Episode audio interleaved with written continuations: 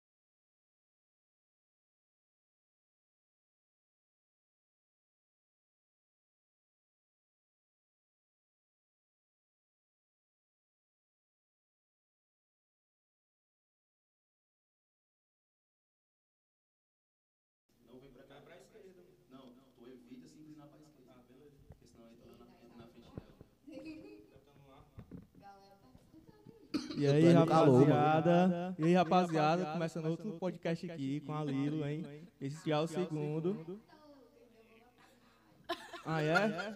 Tá apressado. Tem que avisar, né? Eu sou precoce. E... Boston Medical Group, viu?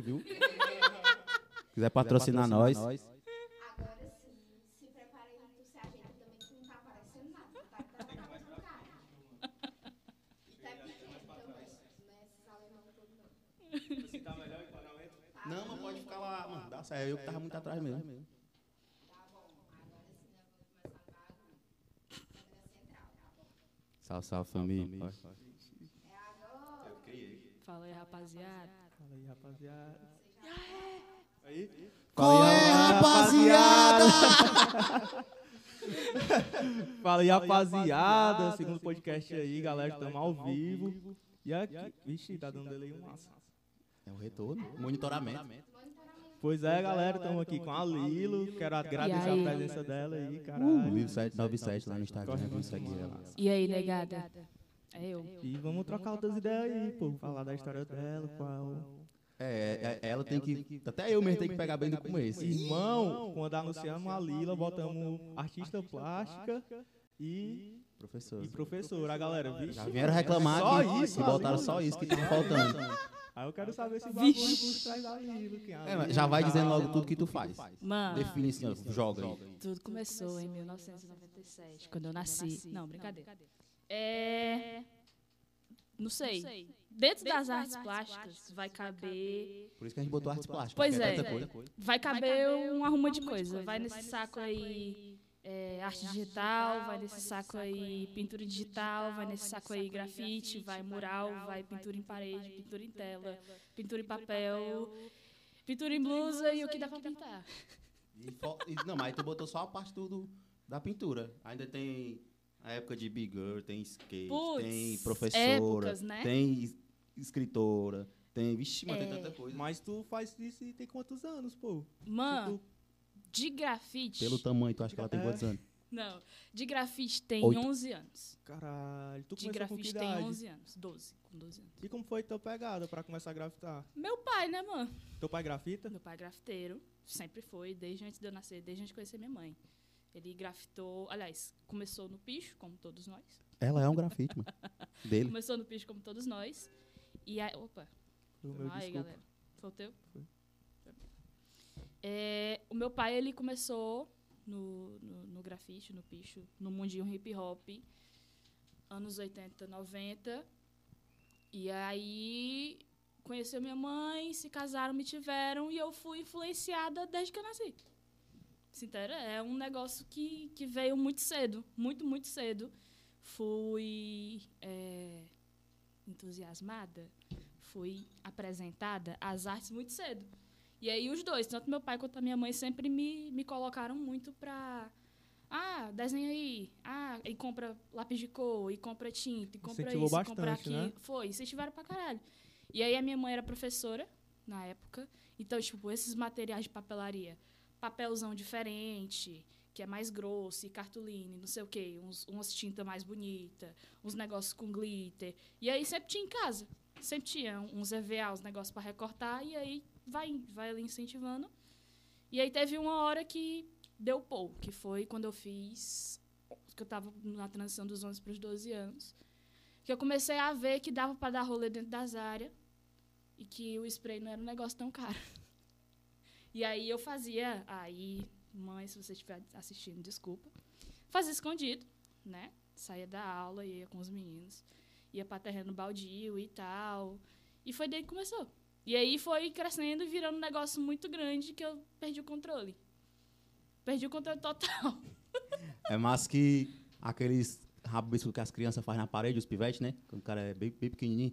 Já não, se, se for, sei lá, a mãe dela reclamava, o pai dela não, a menina já tá, né? Já tá. já, já tá jogando os riscos dela aí. Tá o Sharpie na parede com 4 É? anos. Esse bagulho do Sharp é massa tu dizer, porque quando eu era menor também me envolvi com a galera, se liga? Aí eu acho muito massa, pô, que era. Ei, irmão, tu tá fazendo o quê? Ei, irmão, tô de boa.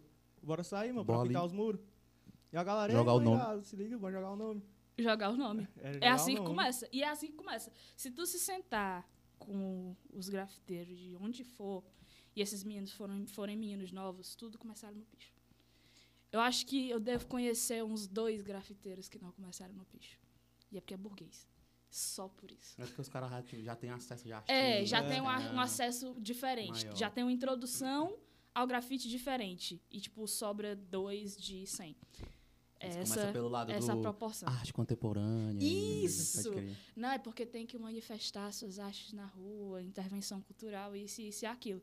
E a gente que, que não teve esse acesso mais cedo, né? é, Vai ser o, o picho. Desenha rolo no muro. ser, é, isso mesmo, isso mesmo.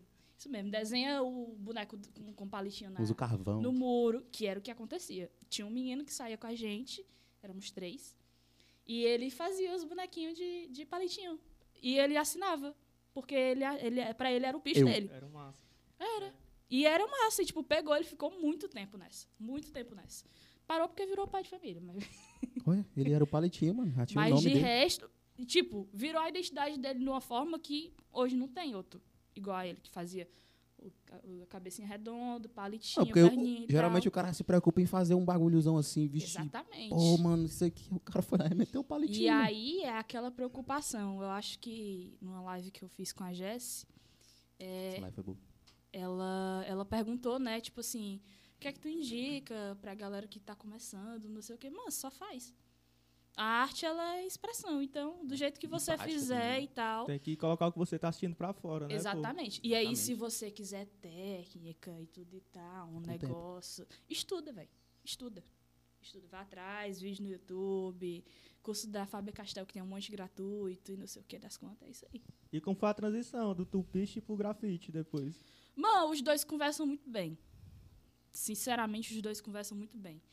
É, quer dizer, hoje ainda tem um embate de querer separar o que é picho e o que é grafite. Eu acho um desrespeito muito grande. que- Querer separar o rolê do picho e do grafite. A mesma, a mesma cultura, tu acha? Eu acho que um influencia o outro. Anda junto. Anda junto. Não são a mesma Anda coisa, junto. mas andam juntos. Eu não posso afirmar que é a mesma coisa, mas anda junto completamente. E você anular o outro deve ser des- é desrespeitoso. É igual, é, entra nos, nos quatro elementos, mano. Hoje em dia a galera só foca muito no MC, no MC, esquece do grafite, esquece do b-boy, Esquece esquece, do do, do DJ. DJ. Principalmente o DJ, mas que o DJ tá lá no cara, no, em cima do palco contigo e a galera nem. É muitas vezes que faz o beat, né? Pro cara Justamente, cantar. sem o DJ nada rola, mano. O DJ que, na verdade, o DJ que criou o rap, né? Não foi os MC, foi o DJ. E entra, tipo, já entra muito nessa onda aí do, do, do grafite também. Porque antes era onde a galera se, se, se manifestava sempre nisso. Um se manifestava com o corpo, outro com, com a lata, outro com a voz, outro no toca-disco. Hoje em dia a galera segrega algumas coisas, mas não pode, mano, não pode. O que eu costumo dizer, e eu falei até em outra live com a Tati, é, a Tati Valente lá do Maracanã, ela me entrevistou no ano passado e ela falou o que é que eu acho do hip hop. Mano, o hip hop ele abraça todo mundo que chega. Porque você pode dançar, você pode cantar, você pode bater palma, você pode pintar um muro, você pode só, conversar, Só balançar a cabeça. você pode só balançar a cabeça, você pode só balançar essa mãozinha e você tá participando do movimento, entendeu?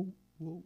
Com respeito e tudo direitinho, você tá participando do movimento e tá fazendo o bagulho E crescer. além disso, pô, acho um- interessante, muito massa, que ensina a pessoa a ter disciplina, ensinar a pessoa a se comportar, saber se do saber sair. O falou Pois muito é. disso ontem.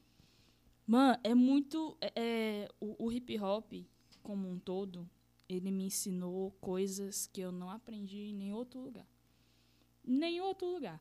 Onde eu chego, eu consigo pensar em respeitar desde o tiozinho que tá vendendo água até, sei lá, um produtor mega milionário que chegar na minha frente por causa que o hip hop me ensinou isso. Entendeu? Ele me ensinou regras que a rua tem, que Entendi. você deve respeito onde você chega, em, em quem você chega você deve respeito. E é o tipo de coisa que você leva para qualquer lugar. Qualquer lugar. E você entra e sai de qualquer Cabe em lugar de boa. canto. Exatamente. É. Cabe em E- todo Cabe em canto. E conversa no mundo todo, mano. Teve o, o, o Ice Blue falou no, no, no Pode Falar que eles chegaram no Japão, se conectaram com os manos de lá, mano. Pela, só pela linguagem da rua. Ninguém falava japonês, nem inglês, nem nada. Eu aposto, tipo, eu já vivi isso aqui dentro do Ceará, tipo, cheguei no Juazeiro, cheguei em Sobral. E aposto que a Lila também já chegou em alguns picos assim que ela não conhecia ninguém, mas por saber a vivência da rua, ela foi bem recebida. A galera deu aquele copo d'água, um café, o biscoito. E o que for. Exatamente. Não conhecia ninguém, mas era mesmo que tá, já conhecer.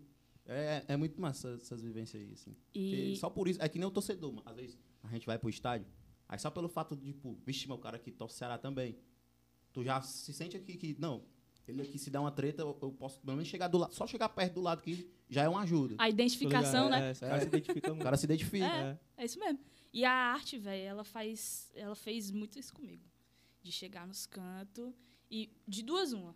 De, de uns tempos pra cá, né? De começar a ser reconhecida. Tipo, ah, Lilo, não sei o quê, mete os nomes, ou faz grafite, enfim. É, ou então de eu me apresentar e aí a pessoa começar a ver o que, é que eu tô fazendo, e aí pede para ver meu desenho. E aí já vai virando um espaço menos agressivo e mais acolhedor automaticamente por causa do, do negócio que você faz, sabe? É um negócio muito. Eu não sei explicar. É muito acolhedor e é muito confortável. Massa. Aí, tipo, tu falou, o pessoal já começa a reconhecer, ah, Lilo, Lilo. E eu lembro que uma vez eu andando contigo, tu falou e eu vi muito o lance, não era Lilo, era a filha do Abu. Pra ti, já tá mudando isso? E se tiver, quando foi que tu acha que, que começou a mudar? Se, isso- se, tipo, ser a filha do Abu e não a Lilo pra ti é uma coisa negativa, assim, tipo, tu... Não, eu queria ser a Lilo, não a filha do Abu. Apesar de que também, óbvio, não dá pra merecer, porque teu pai tem toda uma história. Uhum. Mas, tipo, Mano, nunca me incomodou. Pelo contrário. Mano, não tem, não tem gente que não gosta do meu pai. Não, não, é um, não é um negócio muito difícil gostar do meu pai. Pra que- quem todo mundo que conhece gosta do, Quere-. Queremos ele aqui ainda. Ele vai vir. Agora, Abu. Chama Abu, chama Abu. É, nunca foi um problema pra mim, por quê? Porque o meu pai sempre cuidou do, do, do- do- de mim e dos meus irmãos do jeito de você criar sua própria identidade. O meu pai fez isso. Então, mesmo que outras pessoas me reconheçam como a filha do Abu, ou como em algum rolê já me chamaram de Abuzinha, não, mas nunca aí- me incomodou mas pelo fato. Nunca foi tão igual, mano. Um e o outro. É, eu sou meio que ele, né? Sem barba e sem dread. Não, mas a aparência, beleza. Mas, tipo, na arte, vocês também se identificam muito? Muito. faz... Muito. A gente consome muita coisa igual. A gente consome muita coisa igual. Ele é a minha influência maior, com toda certeza. Né? Desde o começo, ele é a minha influência maior, com toda certeza. Então, o que a gente consome vai ser muito parecido, em, sempre em algum aspecto. É sempre de eu sentar para conversar com ele, a gente chegar para trocar ideia, que a gente faz muito isso. É, e a gente apresentar coisas iguais e trocar figurinhas sobre coisas, tipo, comentar sobre as mesmas coisas, Irado. ou sobre coisas muito parecidas, e se tem uma novidade, troca aqui, troca ali, e a gente tem muita coisa ligada. Muita coisa Uma ligada. conexão muito forte, né? Sim, com toda E certeza. sai, sai da arte, né? Tipo, posso dizer pelo o pouco que eu vejo, obviamente não tô lá dentro, mas ela, eles têm um, uma conexão familiar muito, muito forte. Não só, o, não só eles dois, mas aí entra a Carol também, Uhum. entra o menino o Eterno 12 anos. como o nome dele? Pedro, Pedro. Gabriel. Já tá com quem? 14, 16? Fez 15 agora. Aí, mas ele tem 12. Enfim, é, e, eles se unem doido, do jeito que tu vê, que, que é bonito o negócio, é massa. Mano, é criação, né, mano? O meu pai, ele cuidou Conversa muito, muito, as- disso. As, mentes. Ele cuidou muito disso é, na criação da gente. E eu digo que eu tenho um privilégio muito grande de ter um pai presente desde sempre. É, tanto eu, quanto a minha irmã mais velha, quanto o meu irmão mais novo, a gente foi criado ali para ser acolhido por ele, entendeu? Então a gente pode não ter mais ninguém no mundo, mas a gente tem a certeza de que tem ele para conversar, mesmo que ele não tenha uma solução ali na hora, ele vai pelo menos então, vamos conversar aqui, sentar, respirar até resolver. Sempre, sempre, sempre nessa pegada. E isso vai influenciar em tudo que a gente faz junto, porque já, já trabalhei com ele várias vezes, né? E o nosso trabalho vai sair massa e vai funcionar por causa dessa conexão, dessa conversa. E por aí vai. Quer falar um pouco, não, do tra- dos trabalhos que tu já fez com teu pai? Menino, É, citamos uns aí que tu É. destaque. é o Festival Concreto, né? Saudades concretas. que o Romulo já foi, é, já, já viu como é, que, como é que é as festas, como é que funciona. Festival Concreto é um festival de grafite daqui de Fortaleza. Muito, muito, muito bom, muito grande. E apareceu a oportunidade de eu trabalhar lá. Eu já tinha participado meio que por fora ali, quando eu tinha, sei lá, 13, 14 anos. E aí, quando eu fiquei maior de idade, surgiu a oportunidade de eu trabalhar de fato dentro, né? E trabalhar e ver o meu pai trabalhando, porque eu sempre acompanhei ele muito de perto, é um negócio muito absurdo. Muito absurdo. O homem não para. O homem não para. Incrível. Incrível. Tem energia que não se acaba. Baratinha tanto assim, rodando pra todo lado.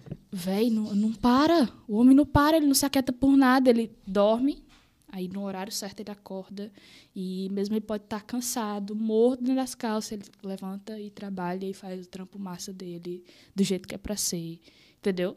E, e trabalhar com ele é sentir isso mais de perto. É de você, tipo assim, acordar. Tem que acordar às 6h15. Ele vai lhe chamar às 6h15, com o maior carinho do mundo. Filha, acorda, acorda, filha. E fazer um café da manhã massa, pra ter um trabalho massa, e ser o mais confortável possível. E de noite, ah, não, vamos ver um filme de dormir e tal. É nesse naipe. É o privilégio de trabalhar com seu pai. é o pleno privilégio de trabalhar com seu pai. De vera, de E é vera. bom que isso deixa o dia a dia, o processo criativo que vocês têm que ter para, sei lá, pro trabalho que for naquele dia. E já prepara até pro próximo, pro próximo dia. E Mãe, fortalece tudo mais leve, ainda, né, mano? E Exato. tudo muito, muito, muito, muito mais leve. Pois é, facilita, tipo, tua cabeça pensar, porque tu tá lá só de boa e fazendo o que tu gosta e sem, sem uma pressão desnecessária que às vezes deve ter, de por alguma outra parte, mas não de forma Que enfim, trabalho, né? Exato. Mas O- é, é muito massa. Teve um trabalho que a gente fez junto ano passado, é, que foi lá na Zária, né? A gente foi, ele foi convidado para pintar lá na Zária e me chamou para fazer a colaboração com ele, né? E foi um negócio muito simples, foi, foi confortável, foi muito massa, foi muito rápido, mas é, trabalhar com ele é sempre uma uma novidade, sabe? sempre é a cabeça fica fica pensando ali isso aqui vai acrescentar no meu próximo trabalho essa, essa técnica aqui vai acrescentar no meu próximo Sempre trabalho aprende uma coisa nova. né? Sempre Nunca- aprende nunca alguma coisa nova. Aquilo que tu falou no começo, né? A prática.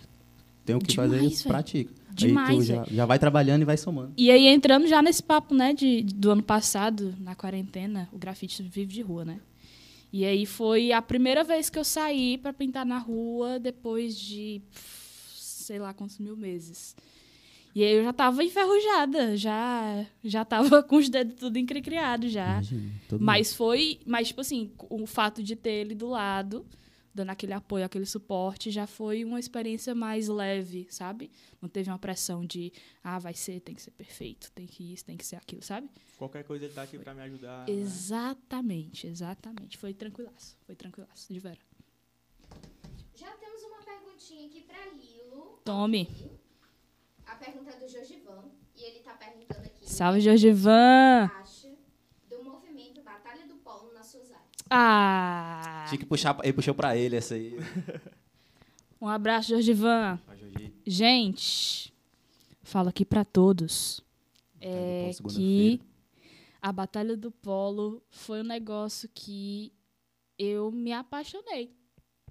De vera mesmo, me apaixonei. Eu fico triste quando eu não posso ir por causa do trabalho ou por causa da faculdade, por N coisas. Mas os caras se dedicam muito, velho. Muito. A galera da organização. Eles são bem unidos, assim. Eu vejo no grupo, vocês sempre tá lá todo dia tão Sim. comentando e Sim, interagindo. exatamente. Exatamente. E, e é um negócio que dá pra sentir tanto no dia da batalha, na rua, quanto nas interações fora da batalha, sabe? É uma galera unida, é uma galera que conversa, é uma galera que. Sabe? É uma leveza que eu sinto nos meninos que, que fazem a batalha que é difícil de ver. É verdade. Porque trabalhar com organização, só quem, só quem viveu sabe, é né? verdade. E os meninos conseguem levar isso muito de boa, né? Conseguem organizar. Teve o evento que eles botaram até o palco lá na praça e tal. Mano, mano, nossa, nossa, a energia daquele dia, mano. A energia daquele dia. E eles fazem, tendo cinco pessoas, a mesma coisa que fazem tendo mil. Que pra mim é o fazer o hip hop.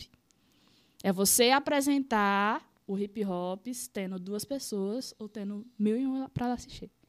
Eles fazem o movimento do hip hop lá nas áreas. Esse é o ponto. Até porque o hip hop, quando surgiu, né, ele não foi, tipo, feito pra s- ser pra dentro dele, né? Era uma galera que queria que ter voz fora dali, da sua quebrada, fora de tudo, mostrar, ó, a gente tá aqui. Então se tem duas pessoas e passa uma pessoa na rua e olha, ela já foi. Mas isso envolve tudo do hip hop, né? É, Tudo do hip hop.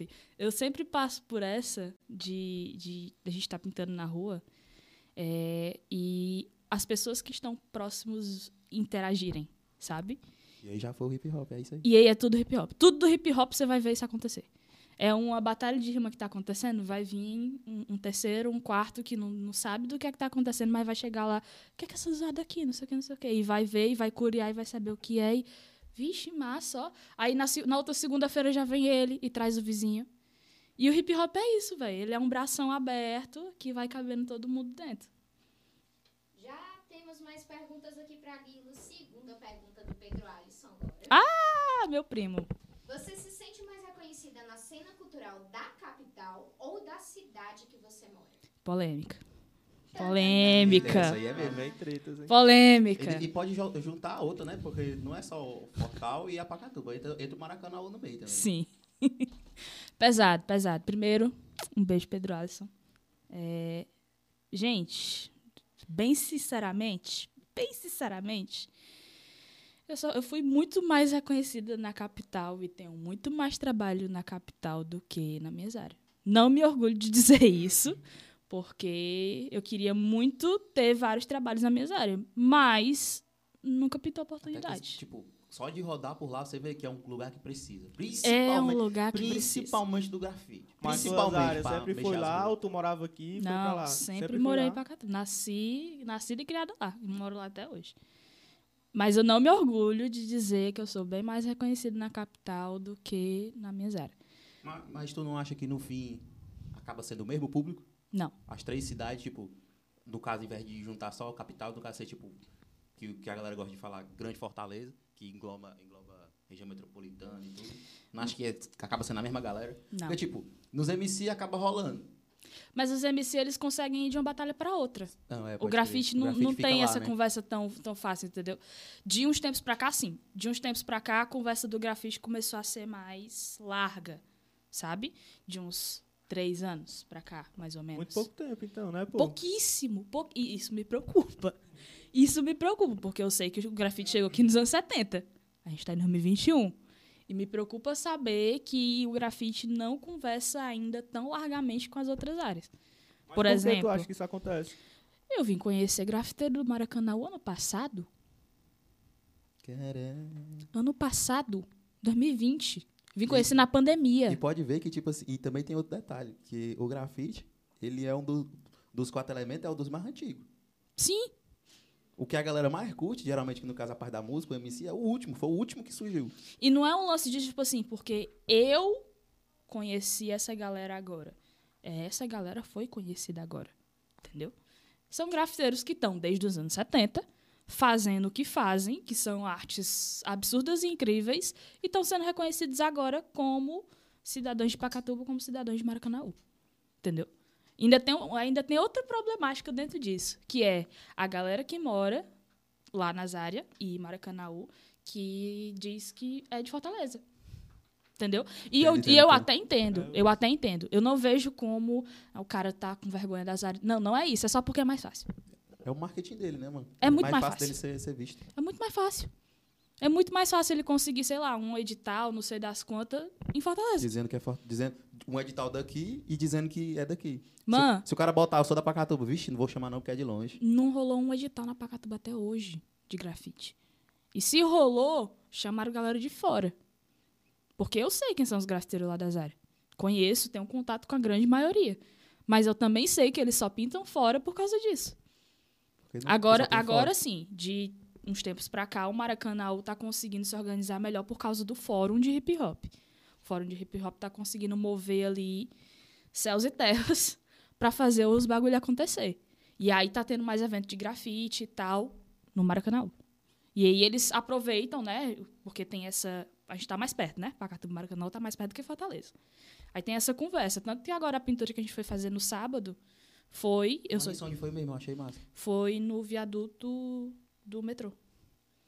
Do, do shopping. Foi lá. Foi um evento do Dia do Trabalhador. E aí um, um colega meu me indicou. E aí eu fui mesmo sendo de Pacatuba, entendeu? Não teve problema a isso, mas assim, A união tem que é ter. interessante pensar que é a galera de Maracanã, lembrando que ainda tem gente de Pacatuba. É, tem que ter essa união pra puxar, né, mano? Uma pessoa que talvez não, ainda não tenha sido citada, alguma coisa assim, pra tu. Ó, tem essa galera aqui também. Mãe, é sempre isso. Depois que eu, que eu comecei a, a interagir mais e me chegar mais com os meninos do Maracanãú, eu comecei a ter mais coisas dentro do Maracanãú que eu não tinha antes. Meus contatos eram tudo Fortaleza. Até, sei lá, 2018, metade de 2019, meu contato era todo Fortaleza. Era o lugar que tu via onde tinha, onde tinha mercado pra ti, material pra ti. Não só o mercado, mas tipo assim. é, Galera que consumia. galera pra consumir, exatamente. Eu não, não tinha, tipo assim, eu conheço a galera lá das minhas áreas, o núcleozinho grafite, o mundinho grafite Pacatuba. Conheço, interajo, é, já consumo as coisas deles, né? Mas não é a mesma, não é a mesma proporção. Não é a mesma proporção. É uma troca, mas eu não sei se é porque a cidade é pequena, eu não sei. Tem grafite em Pacatuba? Tem, mas não tem movimento do grafite em Pacatuba. E a culpa não é dos grafiteiros só. Não, não é bem por aí. Às vezes é, é muito do, do. do público, talvez. Quando o, começou a cena de batalha aqui, era muito isso aí. Tipo, que eu tava falando até pro Tonhão ontem. Que até hoje tem gente que não sabe que tem batalha em Fortaleza. Sendo É que tem muita, né? Muita, mano. Muita. Sendo que tem muita. Muito. É, dá pra pegar um gancho da pergunta que te mandaram? Deixa eu só pegar aqui o nome da pessoa. Sei a pergunta, não quero dizer o nome da pessoa, o nome, né? É, Pavoro no clique. Ah, meu amigo Ele- Lulinha.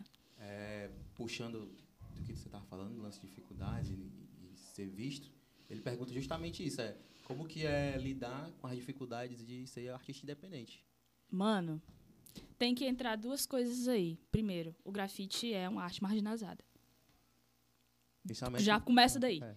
O grafite é uma arte marginalizada. Desde quando nasceu, né? Desde Já quando nasceu nasceu. assim. Exatamente. Desde O, o quando nasceu. movimento hip hop em si, ele já nasceu assim. Por causa do hip hop, exatamente. É. O hip hop, ele é um movimento marginalizado. Mesmo que hoje ele tenha, esteja nas Arte grandes plataformas e todo o papo de arte contemporânea, ele é um movimento marginalizado. Né? É, outro ponto é que eu nasci mulher, né? Eu ia perguntar isso aí depois. Eu isso nasci depois. mulher.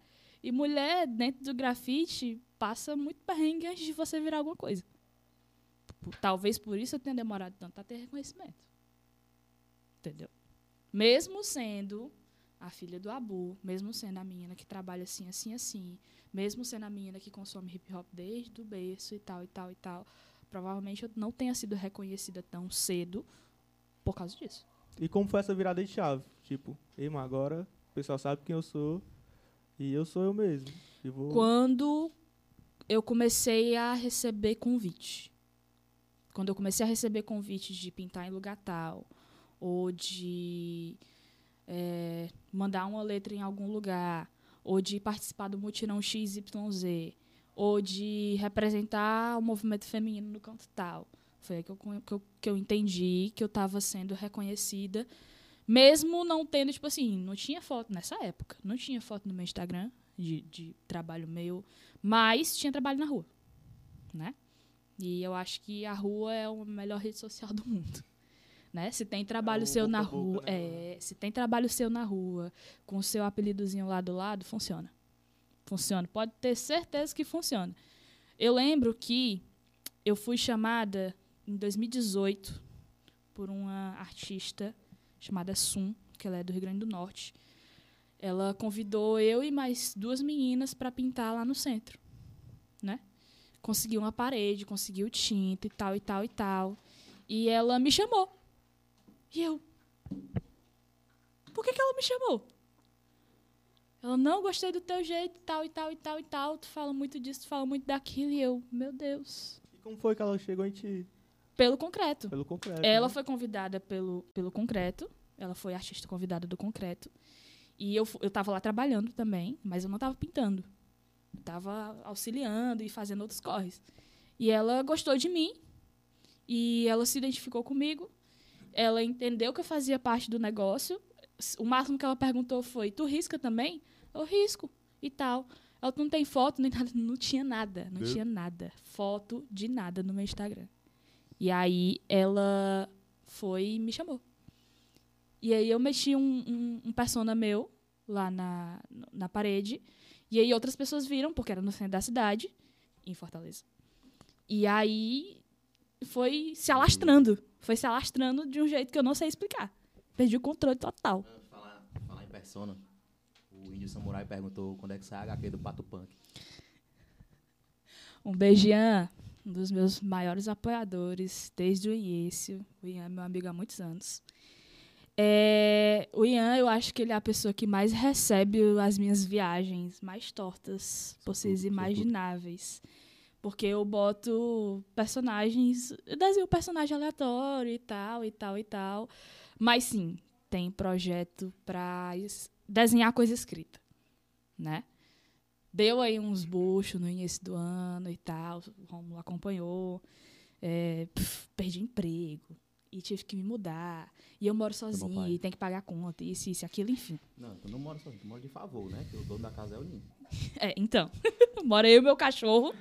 Eu, dur- eu só durmo lá porque ele deixa. É, mas sim, tem coisa pra sair. Espero que até o final desse ano, se Deus quiser. Coisa pra sair do tipo ilustrações de coisas escritas, ilustrar texto, botar HQ pra frente, botar tirinha pra frente que eu tô pra fazer há não sei quanto tempo. De personagem que já tem criado com história e tudo e não tem ainda nada feito, mas tem rascunho, tem roteiro, tem isso, tem aquilo, botar pra frente. Tem que botar pra frente. Enfim, temos mais perguntas agora, certo? Vamos botar uma um aqui, porque o tema é, tipo, praticamente o mesmo. Primeira parte foi da Letícia, certo? Qual seu Letícia? Não conheço, eu acho que não. Se eu conhecer, desculpa. Não me lembro. Letícia? Eu conheço várias Letícias, mas um beijo, Letícia. Já pensou em ensinar outros a grafitar? Tipo uma turminha com a Princesa Arte, coisa assim? E o Sávio Batista aqui tá perguntando sobre arte no meio digital, como é que funciona esse mercado. Primeiro, um beijo, Sávio. Meu namorado. Um lindo. E É. esse buraco aí? esse buraco que tá acabando de fazer, velho. Primeiro, é. Tira o microfone do queixo bota aqui. Ainda tá, tá ruim o áudio. Claro, criatura, é aqui de frente. É a professora de, de, de palco dele. Primeiro, é. Qual foi a pergunta? As duas perguntas. Primeiro, se você já pensou em ensinar outros a grafitar, Hum, tipo a galera que já gosta, que já curte. hum, E o Sávio, seu querido Love, hum. está perguntando sobre. pra você falar um pouco sobre net. Voltou. Opa, Estamos de volta. estamos de volta. Olha o retorno lá no YouTube aí, vê se tá rolando. Estamos, estamos de Voltou volta. aí pra vocês? I don't know. Pra mim nem caiu. Atenta. Enfim, Voltou? voltou. Ok. Nada aconteceu. Será? É, se eu já pensei em, em- em dar oficina essas coisas, mano, Tu é professora, né? já aconteceu, mas não intencionalmente. De tipo, a gente tá na rua e chegar gente que tava, tipo, na primeira experiência e eu ir lá e auxiliar com o que eu sabia. Eu acho que, de alguma forma, isso, isso é uma No ajuda. concreto rola isso aí, né? No Tem concreto rola? No concreto rola. É, ah, minha primeira experiência no concreto, 2018, trabalhando de fato, é, foi auxiliando uma pessoa que nunca tinha pintado no muro. Que foi a Lucy. A Lucy, ela já é artista há muito tempo. Ela é arquiteta e tal. Ela tem desenhos lindíssimos. Ela é um amor de pessoa. Um amorzinho. Um amorzinho, sério. E aí ela tava super nervosa, porque ela tem medo de altura, porque ela nunca tinha pintado eh, na parede. E aí, primeiro, primeiro contato com a rua, primeiro contato. Tudo isso. Tudo isso. E aí o meu pai foi e botou eu pra auxiliar ela, porque já tava na rua, né? E aí foi uma, uma experiência muito massa. Eu não, não precisei ensinar nada pra ela, assim, de fato. Mas a gente. eu- foi uma troca muito linda com ela, porque eu, eu vi nascer a Lucy muralista. Entendeu? eu acho que em relação a ensinar a galera, é, ver esse nascimento. E ainda não surgiu a oportunidade de fazer, tipo, oficina de grafite com o pessoal e intencional, né? tal. É, intencionalmente não. Mas já rolou de troca, né? Mas tem projeto futuramente? Tem Ou se me chamarem, eu vou. Não tem essa, não. se me chamarem, eu vou com toda certeza. É, eu sempre digo pra galera, mano, se a Lili disser que não pode, é porque ela não pode, porque se ela puder, ela vai. É, se eu puder, eu vou. Tô em todo buraco. E a segunda pergunta sobre os processos digitais. É, isso começou também por incentivo do meu pai, mais uma vez. Né?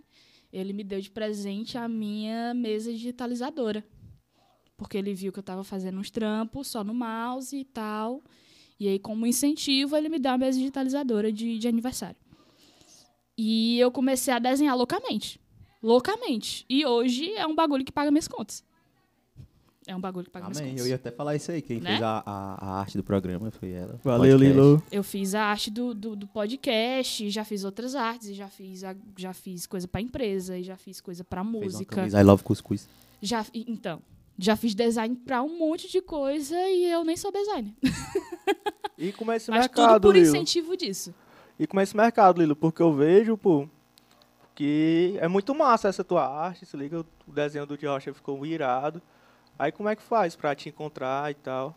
Mano, minhas redes sociais é tudo Lilo 797. É o meu, meu segredo é não me esconder. É, minhas redes sociais Quem não é é tudo é igual e tal. É, sempre rola encomenda no boca a boca.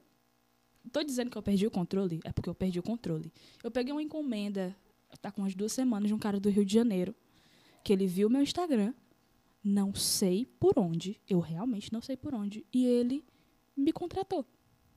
Do nada. Do nada. Chegou no money. direct Me con- chegou no meu direct e disse assim: Olha, eu tenho um projeto esse, esse, esse, aquilo, e eu fiz a capa de todas as músicas do EP que ele vai lançar. Amém. Entendeu? Não sei como chegou nele. Agradeço muito a forma como chegou. porque ele pagou minha conta. Né? Hoje tá pagando minhas contas. é Paga um a bagulho que tá internet. pagando minhas contas. Paga minha internet, paga ali minha luz, minha água. Se entera? A ração do Nino. A ração do meu cachorro, né? Salve, Nino. Salve Nino. Um beijo pro, pro meu Nino favorito. Pois é, mano. E esse processo digital foi descobrimento. Eu não tenho curso. Foi total descobrimento e estudo autodidata e noites e noites vendo vídeos. E, e, e tem um Disk Room do, do Illustrator, que é o programa que eu uso. Ele tem uns tutoriais em várias línguas. E aí eu descobri uma pasta com esses tutoriais e eu assisti todos e aí fui desenrolando ali nas manhas e tal, e tal, e tal. E aconteceu. E tá dando certo até hoje. e cons continuo consumindo. Você não pode parar de consumir, até porque sempre tem atualização. Mais perguntinhas aqui da galera. Coisa boa. Próxima pergunta é do Vicente. Vicente Rian. O mesmo índio samurai. Exatamente. Um beijo, Ian. Já chegou a usar o grafite como assunto para ensino na sala de aula? Com toda certeza. Nossa. Velho, nossa, Ei, mano. fato. me- Meu fato favorito é esse.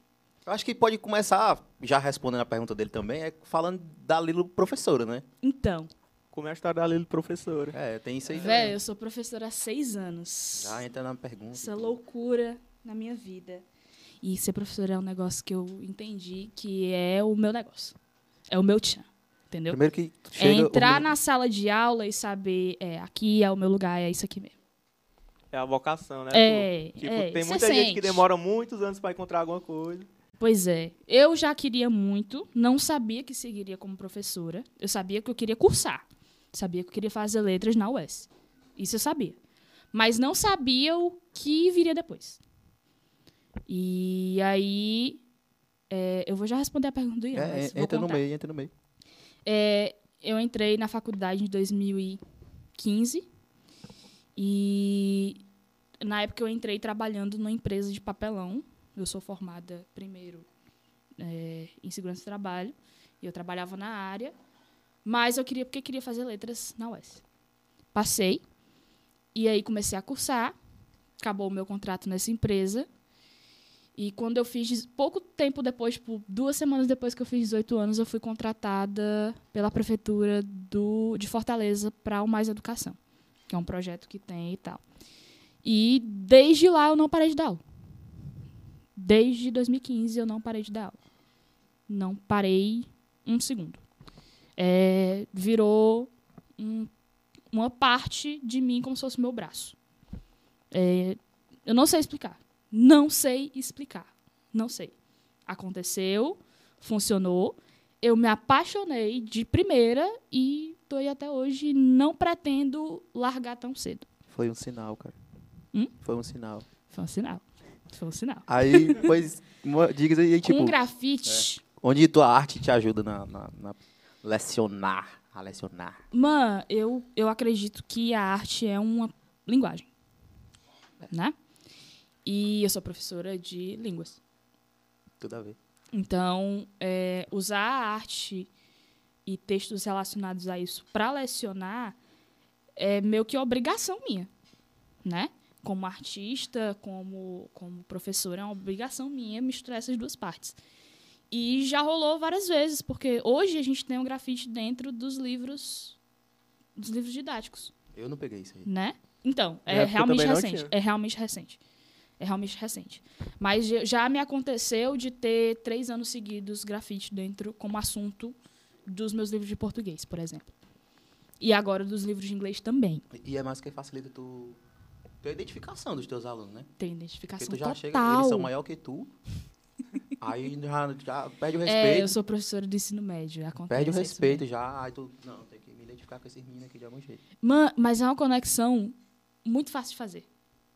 Porque, ao mesmo tempo que eu vou ter alunos que vão ficar super curiosos sobre o que é o grafite, sobre arte, sobre como consumir isso, onde encontrar isso, e aquilo, eu vou ter alunos que vão ter um pensamento super diferente disso, mas que com o passar do tempo vão mudando o próprio pensamento pela convivência e pela conversa e pela troca que acontece dentro da sala, sabe? Irado, irado. E aí o que aconteceu foi é, fato, fato muito interessante. Eu dava aula com um livro que eu gostava muito de português. E nesse livro tinha um grafite de uma artista chamada Mag Magrela. E era um grafite que tinha no beco do Batman. É um grafite lindíssimo. Eu sempre gostei muito do trabalho da Mag. É, é um trabalho lindíssimo. É, ela me inspira muito como mulher dentro do grafite. E em 2018 eu conheci ela pessoalmente, no concreto. Eu lembro disso aí que tu falou. E, tanto que, quando o meu pai não tinha me falado que ela tava, e aí no dia da abertura, ele disse assim: a Mag veio, a Mag tá aqui. E eu fiquei. Meu É o quê? Deus. Meu, eu gelei. Eu gelei. Porque eu passei anos acompanhando o trampo dela. Passei anos falando dela dentro da sala de aula. E dando aula com as coisas dela e falando sobre ela e dando a biografia dela como texto. Enfim, usei por muito tempo isso e depois eu tive a oportunidade de conversar com ela, beber junto com ela, sentar no bar e, e- conversar com ela e trocar ideia e trocar experiência. E ela me elogiar e dizer que meu trabalho era massa. E aí depois ela me deu de presente um, um print. Entendeu? Que eu tenho até. Nossa, eu guardo esse print com, com a minha alma. A minha alma. Eu me mudo de casa e esse print fica intacto. Porque, velho, é uma experiência que eu não sei explicar. Não sei explicar o quão isso foi especial no, n- dentro da minha cabecinha. Não sei explicar. E teve outras, outras pessoas assim que tu, tipo, precisa ser, nem ser da parte da, da, da pintura, do grafite. Outra Mano. galera que tu acha que, que a tua arte te, te, te, te, te ajudou a, a conhecer pessoalmente. Aconteceu de eu ilustrar para algumas pessoas que eu admirava o trabalho. E aconteceu algumas, muitas vezes até. Isso me faz bem feliz. É, eu já ilustrei para uma galera que já trabalha no grafite há mais tempo, que contratou pelo menos o meu serviço de vetorização, por exemplo. Pediu para vetorizar uma arte comigo. E eu fiquei tipo, nossa, esse cara tá pedindo um trabalho meu, velho. Olha o tamanho disso, sabe? E isso já aconteceu várias vezes. Várias vezes. Ou de eu chegar no rolê pra pintar e eu estar na mesma equipe da galera que eu já aprecio há muitos anos. Pode crer. Mas e saindo do grafite, por exemplo assim, no grafite, teve uma galera até que eu também consegui por causa de, de ti, né? Tipo, sei lá, o Cajamãe, Uhum. Ou, ou... No Easy não, mas foi quase, né? Mas diga assim, tipo, por exemplo, tu tem o lance que do Emicida, que tu falou que trombou com ele. Essas galera assim, tipo, que sai, sai do grafite. Quem mais tu conheceu que tem história massa pra contar, sei lá? Meu Deus. Uma Vamos pessoa lá. assim, vixe, mas qualquer pessoa gostaria de conhecer essa pessoa que eu conheci. Eu acho que o Emicida, que eu trombei uma vez. E. Não sei, não sei quem mais. Onde foi que tu encontrou o Emicida? No show dele. No Ah. show dele aconteceu um milhão de coisas. E acabei indo lá tocar na mão dele. Do nada. Do nada. Do É, nada. as coisas na minha vida não acontecem com a ordem comum, né? É, e o Faustino. O Faustino Beats. Eu tenho o contato dele no meu WhatsApp, por exemplo. Caralho. É, virei, virei amicíssima do cara. Sério, gente boníssima. Gente Troca nudes. boníssima. Gente boníssima. Mano, Temos mais perguntas aqui. Atenta. porque eu tenho também. Tem que começar, tem que começar a se comunicar. Tem Tem Lilo pra todo mundo, que calma começar lá. a se comunicar isso aí, cara. Vai, vai, vai. Jameson Oliveira perguntando aqui. Fala aí sobre o corre de um dos teus maiores murais. Saudade de tu, criatura. Maior moral. Qual é esse moral? Jameson trabalhou comigo em 2019. Gente boníssima. Também é designer. É. Um minutinho. Só terminar a mastigança aqui. Só, só acabar aqui a rosquinha, galera. Em 2019, eu recebi a belíssima proposta de fazer um muro de 7 por, por 9 metros. São muitas lilas de. de- São Quadradas. muitas lilas de altura. É, montando uma em cima da outra, dá várias. É, o Jameson tava nesse, nesse rolê. Eu pintei sozinha, com um, um andaime. E demorou quanto É tempo? aquele da escola, é? É. Ah, esse é massa. E demorou quanto tempo? Dez, não, 10 dias não. Oito dias. Caralho. Oito dias. E foi pintura completa, tipo a parede crua. Do zero, do zero, do zero, do zero. Fazer fundo, fazer detalhe, tudo, tudo, tudo, tudo, tudo. 100% à mão. E com muito medo, porque era só um andaime. Era mais que o meu fio. Era mais que meu fio, né? Era mais do que um- uma parede de 1,50 de altura. E era só um andaime que era preso por uma corda muito, muito desconfiada. E aí foi, rolou. Foi uma experiência muito marcante no início de 2019. 2019 foi um ano muito bom para mim. Foi o ano que eu consegui trabalhar muito, pintar muito, eh, conhecer muita gente, dar passos importantes. Foi o ano que eu saí de casa para morar só. Foi o ano que eu fui contratada pela prefeitura. Foi o ano que eu comecei a trampar um pouco mais sério com, com ilustração digital e design. Foi, foi um ano muito especial. Mas ter começado com es- esse mural gigante foi significativo para mim o suficiente para não sair mais da minha cabeça e ser um marco muito importante. Muito, muito, Que, muito tipo, importante. Foi uma primeira, assim. Uma primeira. primeiro trampo. Foi o meu mais primeiro trampo assim, gigante. Pois é, e já foi logo realmente um grande trabalho, né? Foi E um até enorme puxando o trabalho. gancho. Como, como é ficar à altura, tipo, só, se liga, trampando? É mesmo, porque tem uns picos mesmo É. que a gente Pra já mim- viu que é alto. Pra mim, alto eu não tenho muito problema com a altura. Mas tu já não passou algum tem. perrengue? Tipo, caralho, quase morri. Já. Já. Algumas vezes. Seu carro de cima da mesa. Algumas vezes. Mas assim, pra mim foi. Eu não tenho medo de altura, não, não, não faz parte das minhas fobias. Tenho outros medos, mas de altura, não, não muito. Claro que você é humano e você olha pra baixo daquele, né? Aquele gelinho no, no estômago, mas medo de verdade nunca me travou, por exemplo. É, mas pintar na altura é um negócio que pega. Porque se você não está amarrado a nenhuma estrutura, como nesse, nesse muro, é, eu tava, tipo, o andaime é assim, eu agarrava uma perna na outra, assim, para ficar com os braços livres. E, tipo, era com uma mão com, com pincel e a outra com um balde de tinta que pesa, sei lá, 4,5 kg. É uma experiência meio chocante para quem vê. Mas pra mim que tô lá em cima com meu fone de ouvido, eu tô, tô de boa. É, é mais tranquilinho. Mas aí, tipo, esse não lance- de cabeça. o da escola ainda tem um, um- um lance porque foi. Não era fechado, fechado, mas era fechado. É, um ambiente fechado, É, controlado. Mas eu fico imaginando, tipo, aquela, sei lá, aquele do Easy lá no centro de evento. Tiver um bagulho aberto, vento pra caralho. Não, mas, mas esses, esses eventos maiores, Não, tem, esse, tem mais segurança, mas tem uns elementos que fazem uns, uns trampos desse tem com menos. segurança. Sim, sim, sim, sim, com toda certeza. Eu já Pois é, fiz. Pois é. Eu já, eu já subi em canto, demais, eu já subi em canto perigoso sem ter segurança nenhuma. Já, já fiz isso. Eu era adolescente e inconsequente, mas eu já fiz isso. Pois é. Isso é muito embaçado, isso aí não dá pra mim não. Dá até mais emoção, pô, adrenalina. É, fi- fica, fica lá marcado na história que você subiu num prédio, sei lá, de nove andares e, e deu tudo certo no final, entendeu? É perigoso? É perigoso. Mas não é uma coisa que eu faço mais, não é uma coisa que eu indico mais. Nunca indiquei, inclusive, né? Nunca indiquei. Mas se for fazer, me chama. Não, jamais. Me chama não. Tá maluco? Claro que não. Me chama nada. Tô em casa, bem bonitinha, deitada. Gosto do, do trampo, gosto do rolê. Gosto dos negócios mais arriscados, tipo bombe e tal. Mas. é, agora eu tenho outras responsabilidades, né? Agora Tem um eu sou adulta, né? Tem um.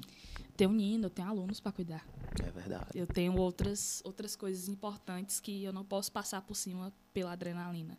mesmo. Né? A Tem tá inconsequência já dia, né, passou. é, tem que estar vivo no outro dia, exatamente. E sem arranhões. Pra poder viver o outro dia. A primeira E regra do rolê é não morrer, mano. Primeira regra do rolê é não morrer. Tu falou do, do, do muro, né, que tu fez, que achou massa. Aí a... Pô, acabei de olhar, mano. É Carol. evangel... Tu tá aí com ela? Jéssica, Acho que é Jéssica, mano. Jéssica Evangelista. É essa menina aí mesmo. Sei nome e sobrenome. Que ela Jéssica. perguntou qual foi a tua maior conquista. Que tu acha assim... Dentro da arte, ou É, se tu dentro botou- da vida toda, Se tu botou dentro da arte, então vamos nessa aí. Dentro da arte e uma da vida. dentro da arte, eu acho que a minha maior conquista é conseguir hoje pagar parte das minhas contas com isso. Isso é, é um feito e um- uma inspiração, né, mano? Porque tem muita gente que pode olhar e, vixe, mas consegue viver do Porque que cê- ela faz. Porque É a meta de muita Artista gente. independente, né? Eu é não saí disso. caralho. eu não, eu não comecei como artista pra ganhar dinheiro. Não conheço, quando eu comecei, Era arte pela arte. era arte pela arte. Só que virou necessidade. E teve uma hora que o, que o bagulho virou de verdade. Tipo assim, de virar um trampo. De ter data pra entregar, de, de conversar com, com gente grande pra poder resolver as coisas e assinar contrato e ter que ter conta de verdade no banco pra poder receber as coisas e tem que assinar uns contratos hum, com cinco páginas já aconteceu Eu jurado, acho pelo que- que... tu fala, que aconteceu natural. Foi sem tu querer correr Sim, atrás, né? exatamente. Assim, é, a minha fonte primeira era ser professora, era dar aula, era a minha primeira fonte de trabalho, né? E depois o, o lance de fazer arte foi crescendo e tomando outros rumos que hoje faz parte das minhas contas. Hoje faz parte da- dos meus ganhos, por E sobre isso, a Carol Santos está perguntando, é... O seu processo criativo começa de qual forma? eu tenho dois processos criativos separados. O primeiro, se eu vou desenhar algo sem intuito de venda, eu tenho um processo. Agora, se é uma encomenda ou algo que é pedido de design por alguma marca e tal, tem outro processo. Por exemplo, vou usar a marca de vocês como, como exemplo. Quando eu tenho um trampo comercial, eu peço elementos, peço sugestões, cores, um, o que é que você imagina para sua marca? Qual é, o que é que essa marca vai fazer? É, para que essa marca que está sendo desenhada para quê? Eu tenho esse processo. Agora, quando é um desenho para mim, é um negócio que vem muito do nada. Ou de coisas que eu consumo. Por exemplo, acho que um dos últimos desenhos que eu lancei foi o do Elton John. Eu assisti o filme do Elton John, é o Rocketman, e no mesmo na, na no primeiro frame do, do filme, eu olhei pra ele e eu, cara, isso aqui é muito Kik Butowski. Eu achei também, mano. Na, Primeiro trailer, frame dele que ele aparece, ele, ele entra e aí ele tá com um macacãozinho. Eu disse, assim, ele é o Kik Butowski com outro macacão. É. Aí eu me senti na obrigação de De desenhar fazer o o Kik Butowski com a roupa do Elton John É no o filme Rocketman. Kiki John, Elton Bukowski. É o Elton Bukowski ou o Kik John, exatamente. É verdade. E aí são esses processos separados. Se for comercial, é esse processo de conversar com o cliente. Né? E aí, e aí já vou, vou falar para vocês aqui papo retão. Eu tenho clientes que são muito bons, que conseguem me dizer, não, a gente vai fazer isso, isso e isso, a gente queria elemento tal, elemento tal, que for o caso de vocês. E eu tenho clientes que vão dizer, não, fica aí na tua mão. Mas aí, tipo, não era pra ser mais fácil, não, porque tá te deixando livrezão. É, até deixar na minha, mão- pergunta, na minha pô. mão e eu ter que fazer 15 vezes de novo. Entendi. Tipo, até pra de complementar a pergunta, ela falou aí quando trava. Com a Eu paro. Eu paro. Forçar a sua cabeça a É ruim. trabalhar quando você tá travado no meio do processo não funciona. Vai relaxar, tomar Vai um lavar ar. uma louça. Vai dar banho no cachorro. Vai, vai ler o texto da faculdade. Vai, vai atualizar o seu diário de classe. Pensar em outra coisa. Vai pensar outra coisa. Vai tomar um banho, lave seu cabelo, faça seu skincare, passe uma máscara no rosto. Uma hora o negócio Agora funciona de volta. Se o novo. cara for forçar, mano, sai uma merda. Tem isso aí Se- de quando eu comecei a escrever, mano. Aí eu, mas eu queria, mas eu queria que tivesse uma estrofe a mais. Se forçar, sai mecânico. É, aí eu ia escrever, eu vixe, mas isso aqui saiu mal paia. Por isso que muitas das minhas músicas hoje eu quero regravar, mano. É forçado, literalmente é forçado. Sai forçado. O resultado não fica. Não é natural. Não é natural. Você você pode bater na tecla e tal. Mas é aquela coisa. Do- da mesma forma como eu tenho dois processos, eu tenho duas atitudes diferentes para essas coisas também. Se eu travo num processo que é só meu, que eu não vou comercializar, eu consigo fazer isso. Vou fazer outra coisa e tal, e tal, e tal, e tal. Mas prazo, o né? comercial tem um prazo. Tem um prazo, aí como é que tu faz agora? No prazo, eu vou pesquisar, eu vou ler, eu vou ver inspiração, eu vou ler artigo de marketing, eu vou ler, vou ler coisas próprias do comercial, entendeu? É, se eu tenho é, dentro do meu processo uma marca que essa marca exige um tom X, mas esse tom X não vai caber para o que a marca quer fazer.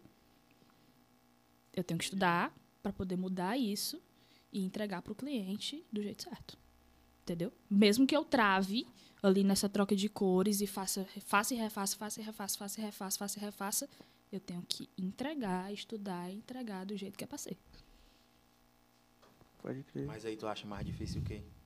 Tipo, esse lance do prazo. Tu acha que o prazo acaba sendo um incentivo pra tu terminar e, tipo, fazer o, fazer o negócio acontecer mesmo com, com, com, travamento? Ou tu acha não ter prazo mais difícil porque tu acaba, sei lá, ah, deixa aí. Eu acho que é diferente. Mas tu não pode Eu acho que só é "Ei, me dá um diferente." prazo a mais, porque tá difícil. É, já dessa chegou um vez, trampo é. assim que tu não conseguiu É, entregar, assim. Até porque a gente sabe que tu faz mil outras coisas. É, E trabalhar com arte, é- arte é osso, né? aconteceu já de duas vezes eu atrasar, tipo, horas. De eu combinar. Eu sempre combino Mas só horas. horários. Eu sempre combino horários. Inclusive, deixei de combinar horários depois disso. Eu combinei data. Eu começo a combinar datas. Né? Com- antes eu, não, de tarde do dia tal eu te entrego. Não dava certo. Porque podia faltar energia de manhã. Podia não ter internet. Ainda mais lá na Pacatuba, né, mano? Então, né? Moro no interior, velho. Tal dia, Tal dia cai um caiu, a- raio. caiu o avião do Edson Queiroz. cai, cai um raio e esse raio coisa a energia do meu bairro todo. Ou então dá uma trovoada e a internet não funciona mais. Como é que eu vou fazer o trampo? Não faz. Quer dizer, Pois é. já tá feito, mas não tá entregue. Então, o que é que eu faço? Hoje, eu trabalho com data. E aí, eu me programo para terminar o máximo que eu conseguir antes, tipo um dia antes. E no dia, eu acertar o mínimo de coisas possíveis. Exatamente. Foi bem, foi bem o que tu fez aqui, né? Já Acertar o já tinha mínimo. tudo Já tinha Ali. tudo, já tinha cores, se precisar. É, é o- é a troca, é o dia da troca. Você quer trocar alguma coisa? Você quer trocar alguma coisa de posição? Você quer trocar uma cor? Você quer... E aí é o dia da troca. É, é o que eu faço. Preparo o negócio antes, no dia de entregar é só os retoques finais. Como é que tu lida com as tuas outras faces, digamos assim? Porque tem a professora, tem a grafiteira, mas também tem a que cola nas batalhas, tem a que ia pro, pro racha de, de, de- break, tem a que passeia com o Nino de manhã. Como é que tu é, Encaixa? equilibra, encaixa tudo isso, mano? Porque a gente sabe que tu faz muita coisa. Muita Faço coisa, muita coisa. muita coisa. É, depois E que ainda eu... tem um relacionamento, mano. É, eu ainda namoro. Eu faço isso tudo e namoro. Pois é. Bem direitinho. Namoro bem direitinho. É, sabe, bem direitinho, sabe? De verdade. Se não for bem direitinho, ele vai dizer. Fique nervosa não. Fique nervosa não. Falou do boy. Se não for bem direitinho, ele vai dizer. Não, ó, Citera. Depois que, que eu saí de casa, eu sempre tentei muito organizar os meus horários, porque eu sempre fui muito, fiz muita coisa. Sempre fiz muita coisa. Desde o, sei lá, do ensino médio, desde o meu Fundamental 2, não sei. Sempre fiz muita coisa. Minha mãe sempre colocou, ah, você vai fazer balé, teatro, canto, de violão, no sábado tem que fazer isso, isso e aquilo, e estudar, e fazer prova e tudo mais. Tu sempre foi muito ocupada, né? Desde sempre, sempre. fui muito Gostou ocupada. muito de se ocupar. E aí, esse, esse, esse, essa forma que a minha mãe me criou meio que faz a minha cabeça funcionar desse jeito. Então, hoje eu consigo... é, na segunda-feira eu tenho que fazer isso, isso e isso, faço uma lista. Organizo meus horários para atender tudo que eu tenho que fazer. E conseguir dormir. Entendi. Então, pô, tu já, riscou, tu já sabe riscar a parede e tal, até no computador, mas tu nunca pensou em meter uma tatuagem, tu mesmo fazer em alguém? Véi, todo já mundo já, tatuou alguém? eu já, já me perguntaram isso Dá dinheiro. algumas, muitas vezes. E, tipo assim, eu sou uma pessoa que gosta muito de tatuagem, tenho várias tatuagens. É verdade. Mas eu acho que não é a minha praia. Não é o teu. Pode crer. Acho que não é a minha praia. Eu consigo lidar com, com plataformas e tal. Se um dia acontecer, aconteceu. Cliente ela vai ter. Se um dia acontecer, aconteceu, né? Mas eu dizer que aqui, agora, nesse momento, um dia eu vou virar Ó, tatuadora. segunda-feira, viu? Ela vai abrir o estúdio de tatuagem dela. Primeira mão, porque ela tá enrolando, tá enrolando 10% aqui. de desconto. Cupom de desconto Quem aí. comprar pagando pelo Mercado Pago usando esse desconto. Não, de verdade eu não tenho. Eu não tenho, não tenho essa, esse plano na minha cabeça, de verdade. Eu consumo muito isso. É, eu gosto muito de tatuagem. É, inclusive, beijo Renan. Ô, Renan, mão- mãos leves. Renan das mãos leves, exatamente, mãozinha de fada. É, mas não é a minha arte. Eu acho que eu não me identifico com isso o suficiente pra fazer nos outros. Eu faço em mim. É uma consumidora. É, eu só consumo, não faço. Entendi, entendi. Vai. Mais uma pergunta aqui. do Sempre tem mais uma pergunta. Claro, sempre tem, né? Um beijo, rival! rival. Tá aqui desde ontem. Desde, Desde O ontem. maior apoiador Salve. da cena possível e imaginável desse Ceará. É verdade, já. Desde que comecei esse negócio aqui, tá Quem não gostar do rival é corno, digo mesmo. muito. Ou o rival dele. O rival dele, né? Enfim, pergunta como tá o esquema das blusas que ela faz. Se ela ainda tem plano de lançar uma marca. É mesmo. autoral. Não, tipo, já- eu vou começar porque eu já tentei isso aí com ela, de botar uma marca. Não Verdade. deu certo, porque. É, não, não- não deu certo, né? Só. Dinheiro, velho. Não, A gente também- não tinha dinheiro. Era, mas, mas também a gente A nunca. gente não tinha dinheiro, A né? gente também nunca voltou assim. E aí, vamos tentar de novo? Não, só. Isso faz muito tempo, né? Acho que faz uns dois anos. Foi 2016, amor. Não, mas a gente conheceu em 2017. Foi? Foi. Faz, faz por aí. Faz uns dois, três anos. É. Foi no primeiro ano que a gente se conheceu. Eu acho. Deve ter sido. Man, trabalhar com blusa, devo dizer que é a parte mais cansativa do meu trabalho. Porque exige muito do meu corpo. Literalmente. Eu passo horas pintando. Se a blusa for G, ela tem que estender num lado assim da casa, no outro, pra poder alcançar. Igual um banner. Estender igual um banner. Mas é um negócio que eu gosto muito de fazer. Já sobrevivi só disso. Por quase um ano. Só vendendo blusa. Só, e planejei um tempo lançar uma marca só com as minhas coisas, independente zona e tal. Porém, sendo bem sincera, e sendo bem sincera mesmo, eu tenho muito medo de não virar. Porque é uma chance muito grande, né? Até- até Porque é 50-50. é uma- Pode dar muito certo e zerar o estoque todo, ou pode dar muito errado e eu não vender nada e só prejuízo. E aí, fumo, fumo, fumo pra mim, né? E sem falar de que marca, principalmente com, com a facilidade do, do lance de design, todo mundo consegue aprender, nem que seja uma besteirinha. É, tá que nem a fotografia, por exemplo. É, tá surgindo igual água, a galera lançando marca de, de tudo, velho. De Exatamente. tudo, Sempre de tem uma tudo, de novidade tudo. no mercado. E, tipo assim, mesmo que eu tenha muita gente pra me apoiar, e eu tenho muita gente pra me apoiar, Pra quem não conhece, tu é só, ainda no começo, tu acaba sendo só mais uma marca no... só mais uma marca de blusa. Até que a galera vá ver que é diferenciado. Até virar pode demorar demais e só me dá prejuízo, entendeu? Então eu tenho vontade, porém eu sou consciente. Sou consciente do quanto eu ganho por mês, eu sou consciente do quanto eu gastaria pra fazer esse bagulho. Então eu tenho muito medo e muito receio de botar um bagulho na pista e não vire. E não virar de jeito nenhum. Entendeu? Mas será que vai sair no futuro aí? Eu espero que sim. eu animo que sim. Investidores, investidores, quiser botar porque- dinheiro aí na Lila. Atenção, investidores. Sim, eu tenho muita vontade. Vontade não Bota é falta de cash, vontade, money, eu juro, cash. galera.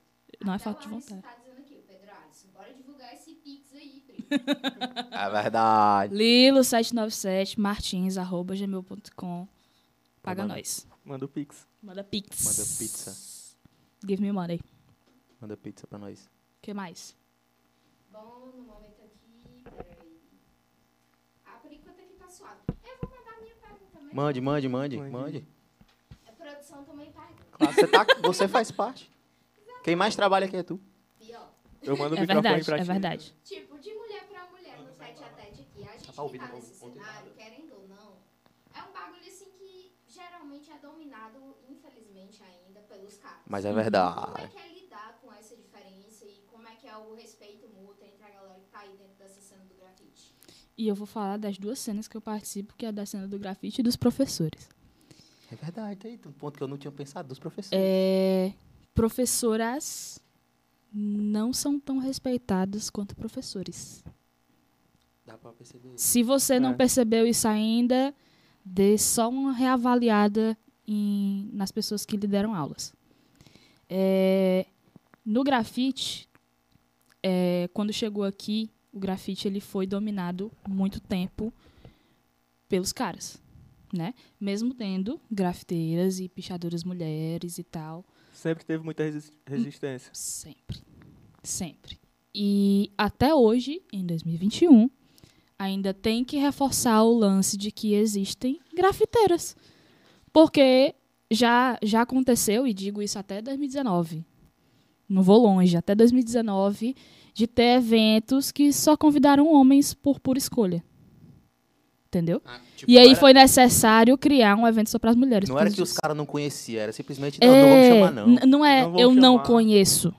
Não é, não é esse o ponto. Não é que não tem grafiteira conhecida, não é que eu não conheço uma grafiteira. Não, é, não chamaram. Não chamaram. E aí eu boto a culpa neles total. É irresponsável. Muito irresponsável. Isso Entendeu? É verdade. irmão? Principalmente uma galera- trata de comunicação e que tu tem que atingir um, um- uma galera, um público todo, tu tem que ter a representatividade de todo mundo. E aí é uma galera que bota o papo de eu sou rua, eu sou grafite, eu sou união. isso, eu sou Vai. aquilo, que vive pela união, mas na hora de chamar a mulher não chama. Isso é até contra o movimento, né, pô? É uma galera controversa. É uma É. galera controversa. E hoje tem diminuído muito, porque hoje tem conversa, hoje tem roda. é, já participei de algumas. é, de, hoje eu participo do grupo das mulheres do grafite do Ceará, né? E aí hoje tem essa troca um pouco mais mais vívida, mas antes era uma parte morta. Mesmo tendo e tem muita mulher. Não é pouco não, é muita. Muita. E são mulheres que estão inseridas dentro do picho e do grafite. Que estão dentro de, de, de crios que são grandes e mesmo assim, mesmo estando com, carregando nome grande, não são chamadas para eventos porque são mulheres. E não existe uma justificativa, tipo assim, não chamou porque. Não, não chamaram porque é mulher. Fora que, Entendeu? tipo, eu falo assim porque eu vejo no, no- no- na cena das batalhas e tal. Mas mesmo quando é chamado, ainda tem aquela do. Ah, foi chamado só porque é mulher, pra preencher o espaço. Pior, mano. O pior, sabe o que é? É que eu já ouvi, e é muito pesado e dolorido de se dizer, mas é ruim ouvir e saber que isso é uma, um, um- papo que é passado de ouvido a ouvido, que tem mulher que vai participar de, de evento grande, e aí vão dizer que ela está participando do evento grande porque ela está dando para o organizador. Já ouvi isso muitas vezes. Muitas. E é um papo torto. É um papo torto. Não tem fundamento e criam isso porque é uma menina que está pintando. Ou então não botam fé que a arte dela vai ser o suficiente pro evento porque é uma mulher. É sempre esse papo. Sendo que se fosse o cara. Ninguém ia, falar, Ninguém não, ia tá lá, questionar. Tá lá e pronto. É, Ninguém vai tá dizer lá. que um cara tá lá porque ele tá dando pro organizador. É verdade. Se você for pesar É de lado a lado, ninguém vai dizer, entendeu? Ninguém vai dizer que ele tá lá só porque ele, ele tem a bunda grande. Entendeu? Já me disseram isso aí, mano. Não vai. É, não é porque ele é um rostinho bonito. Vão sempre dizer pro cara que ele é um grande artista, que ele é isso, que ele é aquilo. E o grafite tem se tornado, e eu tenho batido muito nessa tecla em todas as reuniões que eu vou. Todas as reuni- reuniões que eu participo, eu virei a chata. De tipo assim, é, galera, o grafite, ele não é pra você dizer quem tem o pau maior. Muito boa essa frase aí, mano. Você não tá aqui pra provar nada. Nada. Cada um tem seu estilo, cada um tem o seu, seu corre. Beleza, respeito do outro, inclui as mulheres e tá tudo bem. Isso é hip hop. É só o Acabou. traço. Qual é a dificuldade? Ei, essa, essa aí foi muito boa, essa frase aí. E eu já, velho, eu já disse isso em tanta reunião, tanta reunião, que eu já tô cansada de repetir isso. E sabe o que é, que é Mas não foda? cansa não, não se canse não, repita repetir pelos, pros mesmos caras. mais. Não, aí é foda. E repetir pros E mesmos caras. eu acho que, eu acho que às vezes o, é o que, necessário falar. o que pode cansar, não, eu acho que o que, que pode cansar pra ela, talvez seja isso aqui do, ela fala, aí o elemento vai, é, pode crer, não, isso mesmo, eu entendi, eu entendi. E é isso que acontece. E aí é o cara vai e dizer- reproduz. Eu entendi, não, eu aprendi nesse dia que isso, isso e aquilo, que a gente tem que incluir as mulheres. Aprendi hoje que mulheres são gente. É isso que ele diz. E aí, na outra reunião que acontece, é a mesma coisa. Isso que cansa. É a mesma coisa. E é a mesma galera. A mesma galera. Entendeu? E, e tem outro papo. E aí, incitaram aqui a, a Kilby de Nove Caldas com muito ódio. Vai, vai. É, além desse lance, né, de os grafiteiros querer, não, que ter o pau maior, isso, isso e aquilo, virou uma briga de quem é o discurso suficiente para levar o nome. O hip hop tem isso aí de- desde sempre, né? Não só o Pois é, grafite, não é só o grafite. Sempre tem esse bagulho do não, eu vou sou fa- old school, vou eu falar do grafite porque estou inserida dentro. Mas esse papo de que só os old school presta, ou que só os old school é que carrega o bagulho, ou só os old school que é hip hop de verdade, velho, quando foi que isso aconteceu? Quando foi que, que grafiteiro não abraçava quem era o menor que tava entrando agora? Quando foi que isso aconteceu que eu me perdi?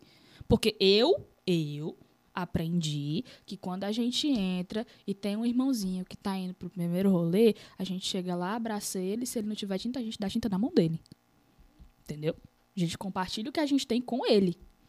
E quando foi que isso aqui virou essa, essa baderna? É aquele lance, tipo, vai pra todos, né? Vai no, no lance do grafite, assim, usar como exemplo, né? Porque, digamos que, sei lá, tu papoca, aí o pivete lá que tu não ajudou, desistiu porque tu não ajudou ele. Aí tu papoca, não tem mais ninguém pra fazer a arte. E assim o E hip hop acabou. vai É, morrendo vai aos poucos. acabando. E assim o hip hop vai morrendo aos poucos. Enquanto tiver gente pra babar o ovo do old school e dizer que só ele presta, não vai ter nova geração nesse O bagulho. Blue falou, Mas o que tu tá- Pode Pá, ele disse que, tipo, ele falou, tipo, que o, o, o old school que fala essa parada aí é o old school que não presta. Que é o que não sabe, é o que é o cabeça fechada, que é o que não soube evoluir, pegar novas tendências e, e tipo, ele usou muito o- o exemplo do, do elemento que ainda tá lá, aí anda com a calça zona arrastando no chão igual uma vassoura. Sendo que a moda agora é o, é o, o slim, mano, o skinny e tal. Tipo, por isso que o, o, o pessoal de hoje esqueceu esse old school em específico. Porque ele não acompanhou. Não é mais o que a galera quer ver, não é mais o que a galera quer ouvir. Não é mais o que a E o galera quer problema consumir. não é ser school, mano. É, o O problema, problema não é esse. não é. O problema não é você querer é, exaltar a cena dos anos 90. O problema é você querer rebaixar a cena que chegou em É o 2017. Cobrar respeito sem respeitar, né, mano? Eu não sou old school. Eu tô há 11 anos, mas 11 anos é pouquíssimo tempo. Pouquíssimo tempo comparado a quem tá desde os anos 70. E eu tenho que ouvir, e eles acham justo que eu me cale quando eu escuto esse bagulho de não é porque eu sou o discurso, é que é que eu tô falando. Tá falando uma pá de merda. Se não fosse por mim, você nem tava aqui. Então, e aí o cara tá sendo só machista, tá sendo só um baita do arrombado com quem chega, com quem tá chegando, e ele não quer ouvir de quem tá chegando que ele tá errado. Pois Entendeu? é, até é importante faz- fazer o que tu tá fazendo, que é bater né, de frente com os E caras bater na e formar uma nova galera pra que até, quem sabe, tirar eles e formar uma nova cena, entendeu? Não é tirar, mas porque esses caras, eles morrem sozinhos. Morrem sozinhos. Morre É sozinho. esquecido. Esses caras é esquecido. E quanto mais você ajuda outras pessoas, você deixa um legado, velho. Você deixa um legado. E qual é a graça de você morrer sem deixar um- uma história pra trás? Você ser lembrado só pelo que você fez e não pelo que você ensinou. Qual é a graça? É aí que você se eterniza, né? Pô, Se eternizar. Se eternizar com os outros. Com os outros, velho. O hip hop ele é, com, um, com- ele é uma forma de compartilhar a vida. Você passa Você entra dentro da cultura e você abraça o que tá na cultura e pega o que tá fora e bota dentro e abraça junto, e abraça junto, e abraça junto e compartilha e, é- e funciona assim. E o hip hop sobrevive disso desde os anos 70. Pegar e eternizar, aproveitar o gancho. É, realmente. Falar que Porque ontem, ontem, ontem a gente tava muito atribulado, como eu, como eu falei, e a gente esqueceu de pedir pro Anthony, né? Mas aí a gente vai pedir pra tu deixar aqui. Assinatura. Aonde? Aqui, Ai, mais pra cá. É, escolhe um canto. É melhor. Escolhe Aqui um na- é canto. na parede? Não, na mesa. Na mesa. Escolhe um canto aí, joga o nome e é isso. Eu vou botar bem aqui na pontinha. Pode botar. Manda aí, manda ground.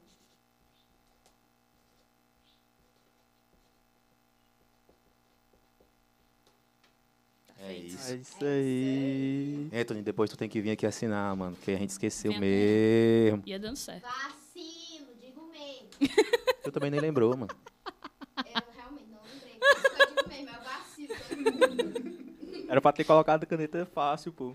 Ninguém se lembrou É, nem da caneta, é. É, a caneta, É. a caneta tava dentro da gaveta, eu nem.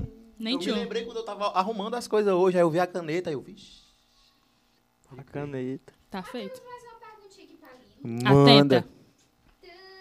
Já estamos nessa onda aí de responder as perguntas, vamos embora. Pra mim é um exemplo de pessoa que tenho como inspiração. Olha, olha, olha, olha. Passa na mente de um artista que grafita, faz dress, faz camisa, etc. E como se sente sabendo que as pessoas reconhecem sua arte? Porque já Puts. meus que elogiaram seus trampos sem te conhecer ainda. É verdade. já Nossa, quem foi a pessoa que disse isso? Foi o. Ai, gente, que coisa boa. James Oliveira. Que coisa boa. Mais um abraço pra você, Jameson. Isso é... É. massa, né? Tipo, de tu tá falando. Eu, De- eu nem sabia disso. Não, diga assim, mas quando tu, que tu tá. O Skinny fala de que quando você tá em outra cidade e vê seu som pela voz de outro cara. Uhum. Mas aí no, no teu caso é tipo, tu vê uma pessoa que nem te conhece. E, falam de mim. é, Isso é. que, tipo, não conhece a, a Liliana, mas conhece a Lilo. Pronto. Assim. Exatamente. Exata. Nossa, essa é a sensação agora. Essa é a sensação. É, ser reconhecido pelo bagulho que você deixa na rua é uma coisa muito especial. Eu não sei explicar ao certo a sensação física, mas é um bagulho que acontece uma vez em um milhão. Tem acontecido agora cinco vezes em um milhão. E agora seis vezes um milhão. Daqui a pouco é um milhão e um milhão, vai dar É, certo. esse reconhecimento, de uma certa forma, ele dá aquele abracinho no ego, né? Não sou Mas hipócrita. é o, o, o abraço não, bom. não sou hipócrita, nem mentirosa. É, ele dá uma inflada no ego e... Mas é importante. É importante, é o que faz o É um cara- incentivo, né? isso. É um gás a importante. mais pra continuar trabalhando. É importante porque já foi muito tempo sem ter isso, né? Já foi muito tempo sem, sem ter reconhecimento, sem ter nome. Já foi muito tempo. Muito, muito tempo. E agora ter é um, é um estímulo, né? É um estímulo. E saber que meu, meu trampo tá chegando em outras pessoas que eu não conheço. Porque o meu, o meu, o meu círculozinho, como eu falei, eu tenho muita gente que me apoia. Eu tenho, eu sou muito grata, inclusive, à galera que me segue no Instagram, sempre compartilha minhas coisas, sem eu nem pedir, sabe? Dá muita força e fala comigo, e encomenda, sempre que pode, repete encomenda comigo, sabe? E isso é um apoio muito massa. Isso é um apoio muito, muito, muito especial pra mim. E agora saber que tem gente que não me conhece pessoalmente, mas conhece meu trampo já é outro, outro patamar, né? Patamar. Outro patamar. patamar. Em outro patamar. Enfim, aqui o Lúcio comentando também. Ó, o Leozinho, vai vir também, pra Leozinho. escutar. E só relembrando a primeira parte, né? O que que passa, mano, na tua cabeça quando tu vai grafitar lá tudo, tu é chamada pra fazer um mural e tal?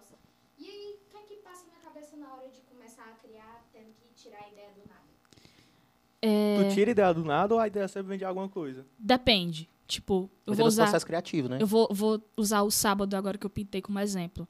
Sábado agora foi dia do trabalhador e a gente foi convidado para fazer um mural. Era um mural que a arte era livre com a temática de trabalho. E aí eu escolhi pintar um tiozinho que vende batata frita num carrinho e uma costureira. Entendeu? E aí esse processo para mim foi massa de eu chegar para fazer o evento e sentar lá no banquinho e desenhar na hora o rascunho para depois passar para a parede. Mas nem sempre é o que acontece.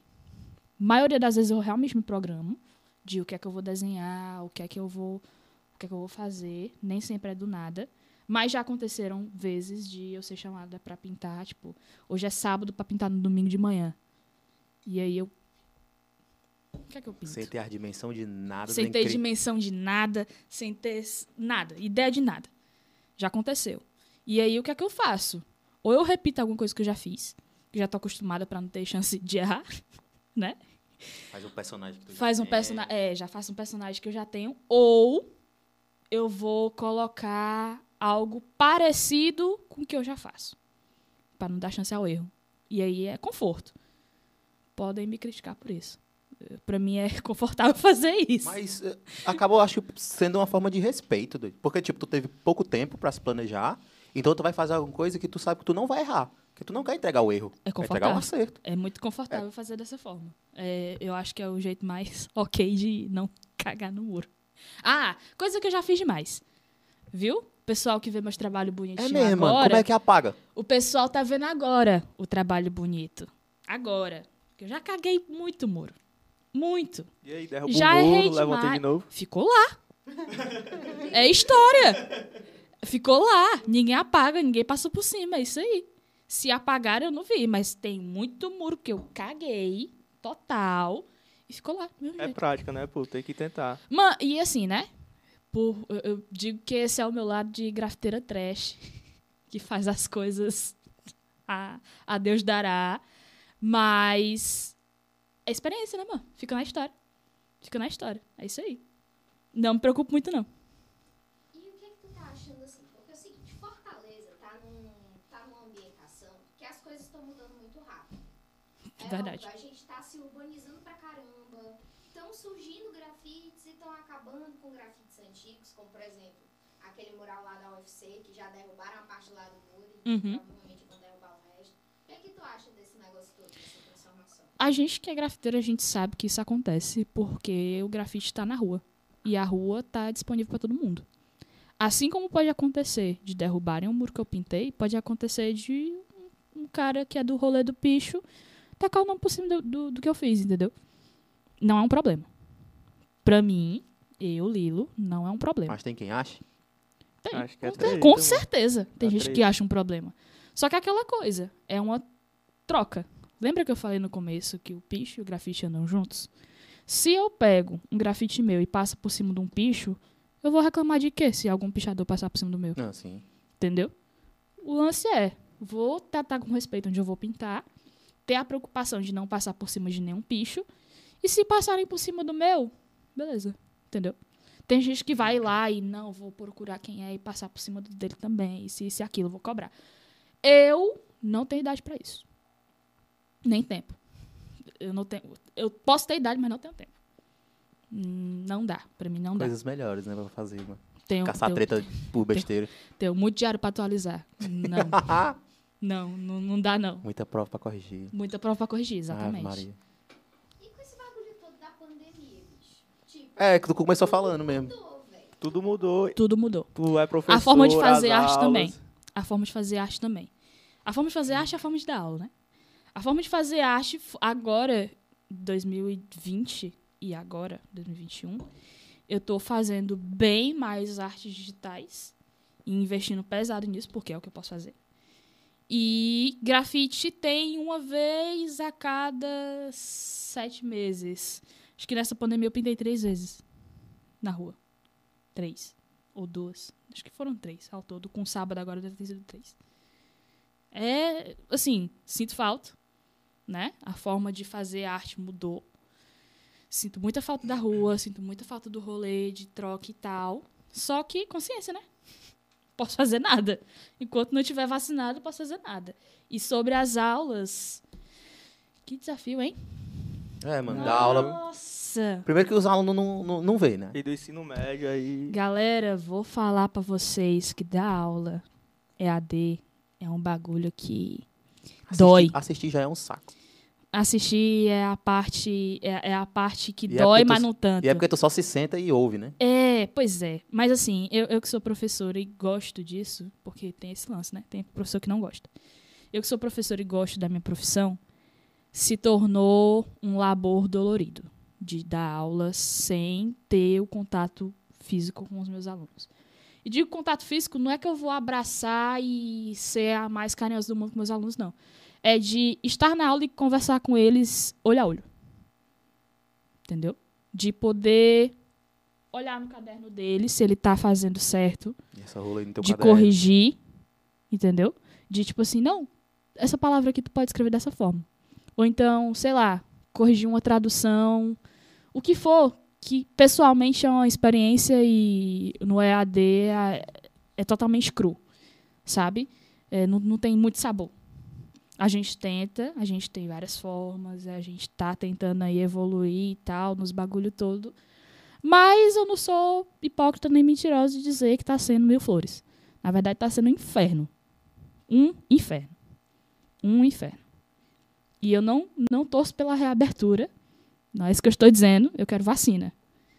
É, mas consciência também, né? Consciência. É isto. Coronavírus, pelo amor de Deus, se saia. Tá bom já. Até voltando, pô, como é o processo de achar o muro, de falar com a galera, ei, É, no tempo É. do. no- acho que no, no lance do, do, do pessoal, né? Sem ser trampo. Como é que tu faz? Porque tem todo aquele lance do.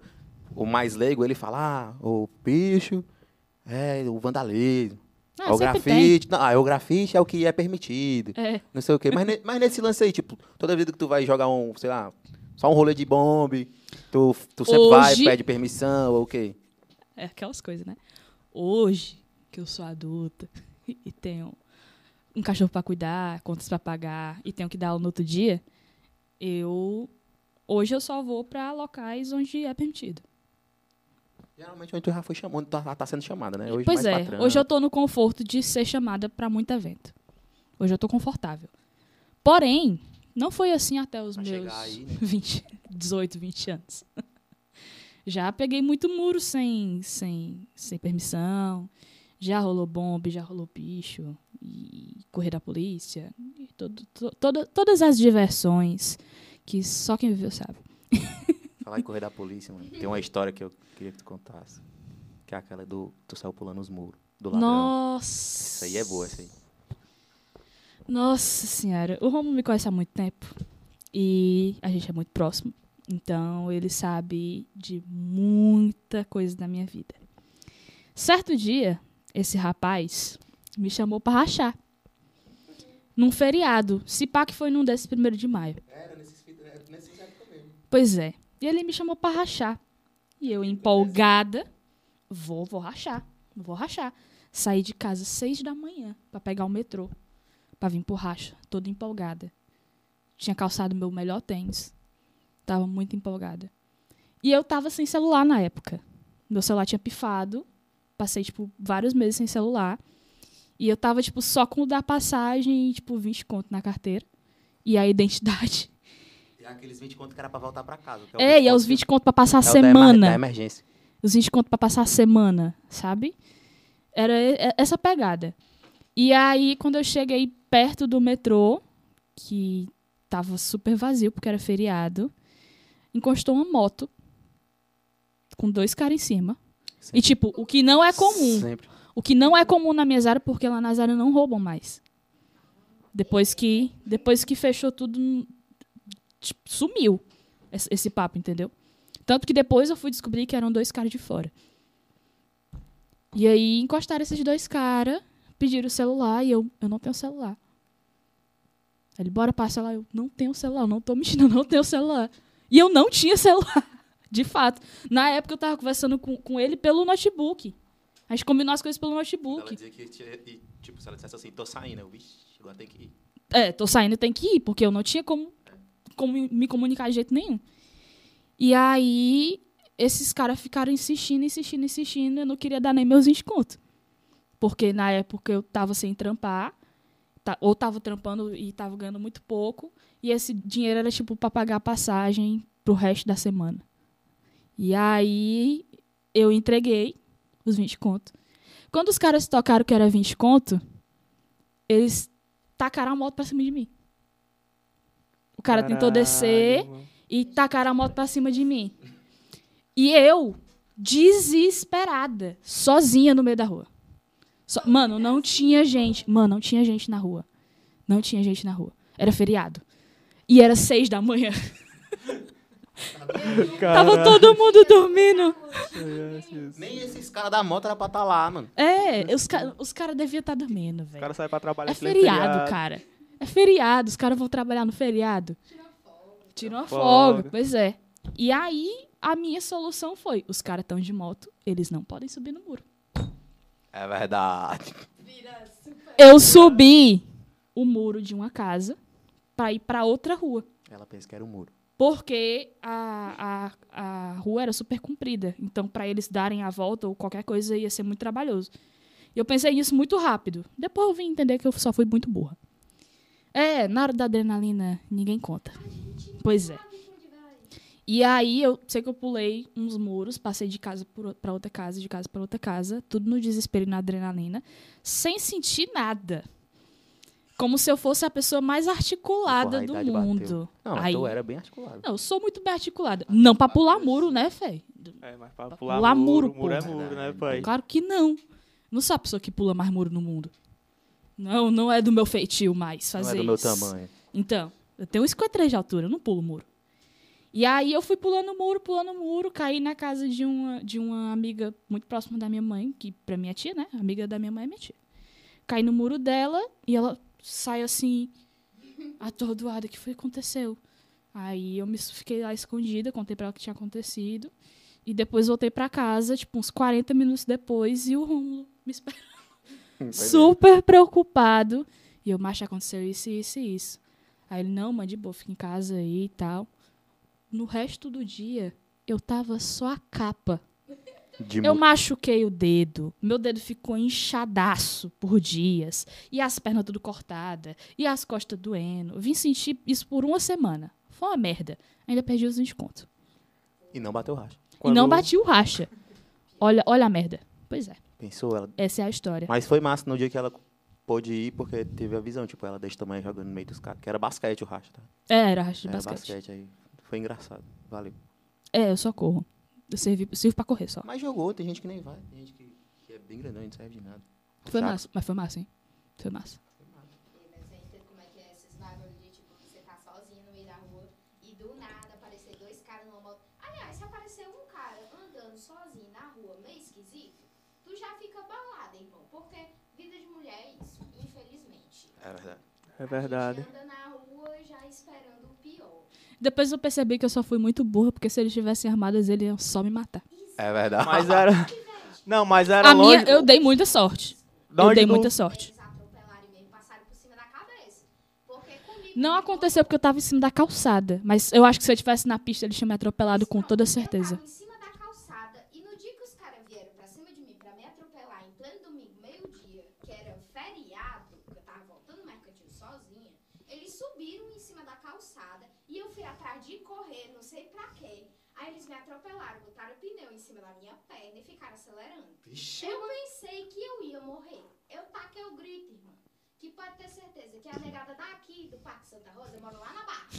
A negada daqui deve ter Tá sido revoltada. muito. Tá doida, irmão? Né? Foda. Tá acontecendo hoje isso. Ela sentiu, ela sentiu. Ela sente, né? Vezes se identificou com a história. Identifico, totalmente. Mas é porque é embaçado. Só as loucuras da vida. Engraçado. Só, só quem passou, né, velho? Só quem passou essas loucuras maravilhosas. Hoje é história, hoje a gente conta rindo. Não, tá aqui. Mas no Se tá dia, aqui, É. se tá aqui é rir, No alegria. dia? passava nem pensamento na lá de manteiga. Mas teve um sobre esses lances aí, teve um bagulho que eu, eu aprendi com o teu pai. Foi naquele concreto que foi eu e o Denis, que a gente foi pegar o busão 11 h lá no centro. 2018. Foi que ele falou. Era. Você não. A rua é que nem um cachorro. Você, se você tiver medo dela, ela te ataca. Se você respeitar ela, ela fica de boa. Desde esse dia eu nunca mais foi assaltado. Frases de Abu. É. Talvez ele nem se lembre disso, mas eu me lembro da frase. Ele lembra que ele tava sóbrio? Não, é. Mas é porque ele diz tanta coisa, vive tanta coisa. O cara é um poço, né? Mas eu, Poço de eu guardei aqui dentro do meu peito. Às vezes eu tô, eu tô num rolê e ele tá de, tá de noitão assim. Aí tem uma pessoa que pega e diz: Não, não vou não, tá perigoso. Eu, mano, A rua é que nem um cachorro. Aí que nem Aí um ele virou cachorro. filósofo. Que nem um cachorro. É, mano. Se você respeitar ele, ele não te ataca. Agora, se você tiver medo, ele vai lhe morder. Aí todo mundo vai pro pegar seu E aí busão e, ir embora. termina. Ele acende o incenso. Junta as mãos e namastê. Mas é, mano. E desde esse dia aí eu nunca mais fui assaltado. E ele começa uma meditação guiada. É isso que ele faz. Agora respire. Agora inspire. Respiração automática desativada. Não, pior, esses papos às vezes funcionam. Agora, assim, continuando no clima mais leve, assim, bagulho. Mano, o que é que de mais inusitado já aconteceu contigo? Essa é uma pergunta épocas boa. de aula online com os teus alunos? Porque a É mesmo? é. Os perrengues aí do EAD. Para a ah, professora. gente. Eu já, já abri a aula com um aluno. Nu. Não. Não, Não. Mas tu viu, tu viu aquele lá que teve, deixou a câmera aberta e foi minha namorada? Sim. Esse, não, mas isso foi muito pau no cozido. Ele foi muito. Muito, mano. Não, Muito não, ele foi. Tu, tu viu não isso aí? Passou no jornal. Rolou, tudo, rolou, passou pô, no jornal Passou na tudo. TV e tudo. Mancho foi. Uma merda. Uma merda. Hum, tipo, pra quê, mano? Complicadíssimo. Mas eu já abri a aula com os alunos conversando, tipo assim, sobre hentai. Ah, a conversa é legal. Não, sim, ensino médio. Ensino Tu médio ensino sabia falar fundamental. sobre hentai também. Não na aula, né?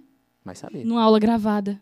Claro que Gravado não. é meu pai, que aí depois o supervisor ia ver. Então. Então. Eu era adolescente, falava minhas merda, mas com os meus colegas. Com o professor em sala era todo mundo calado, né, velho? E aí já. Nossa, foi um climaço. Um climaço que eu disse. Boa tarde, gente.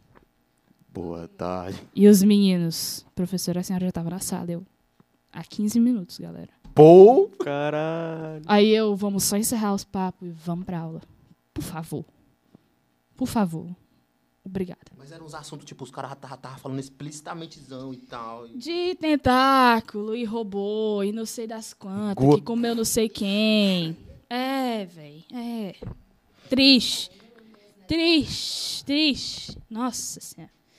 Co- coisas que eu nem. Que, que eu tento esquecer assim para o trauma não ficar muito Aí tempo vem na as pessoas e cabeça. perguntam. Não, tudo bem. A gente comenta. Mas, nossa senhora, desconfortabilíssimo. Desconfortável. Eu não quero saber o que é que meus alunos assistem. Não disso. Se eles dissessem, não, não, professor, tem um anime legal e tal, uma série, não sei o que assim. Pouco no pico. Massa.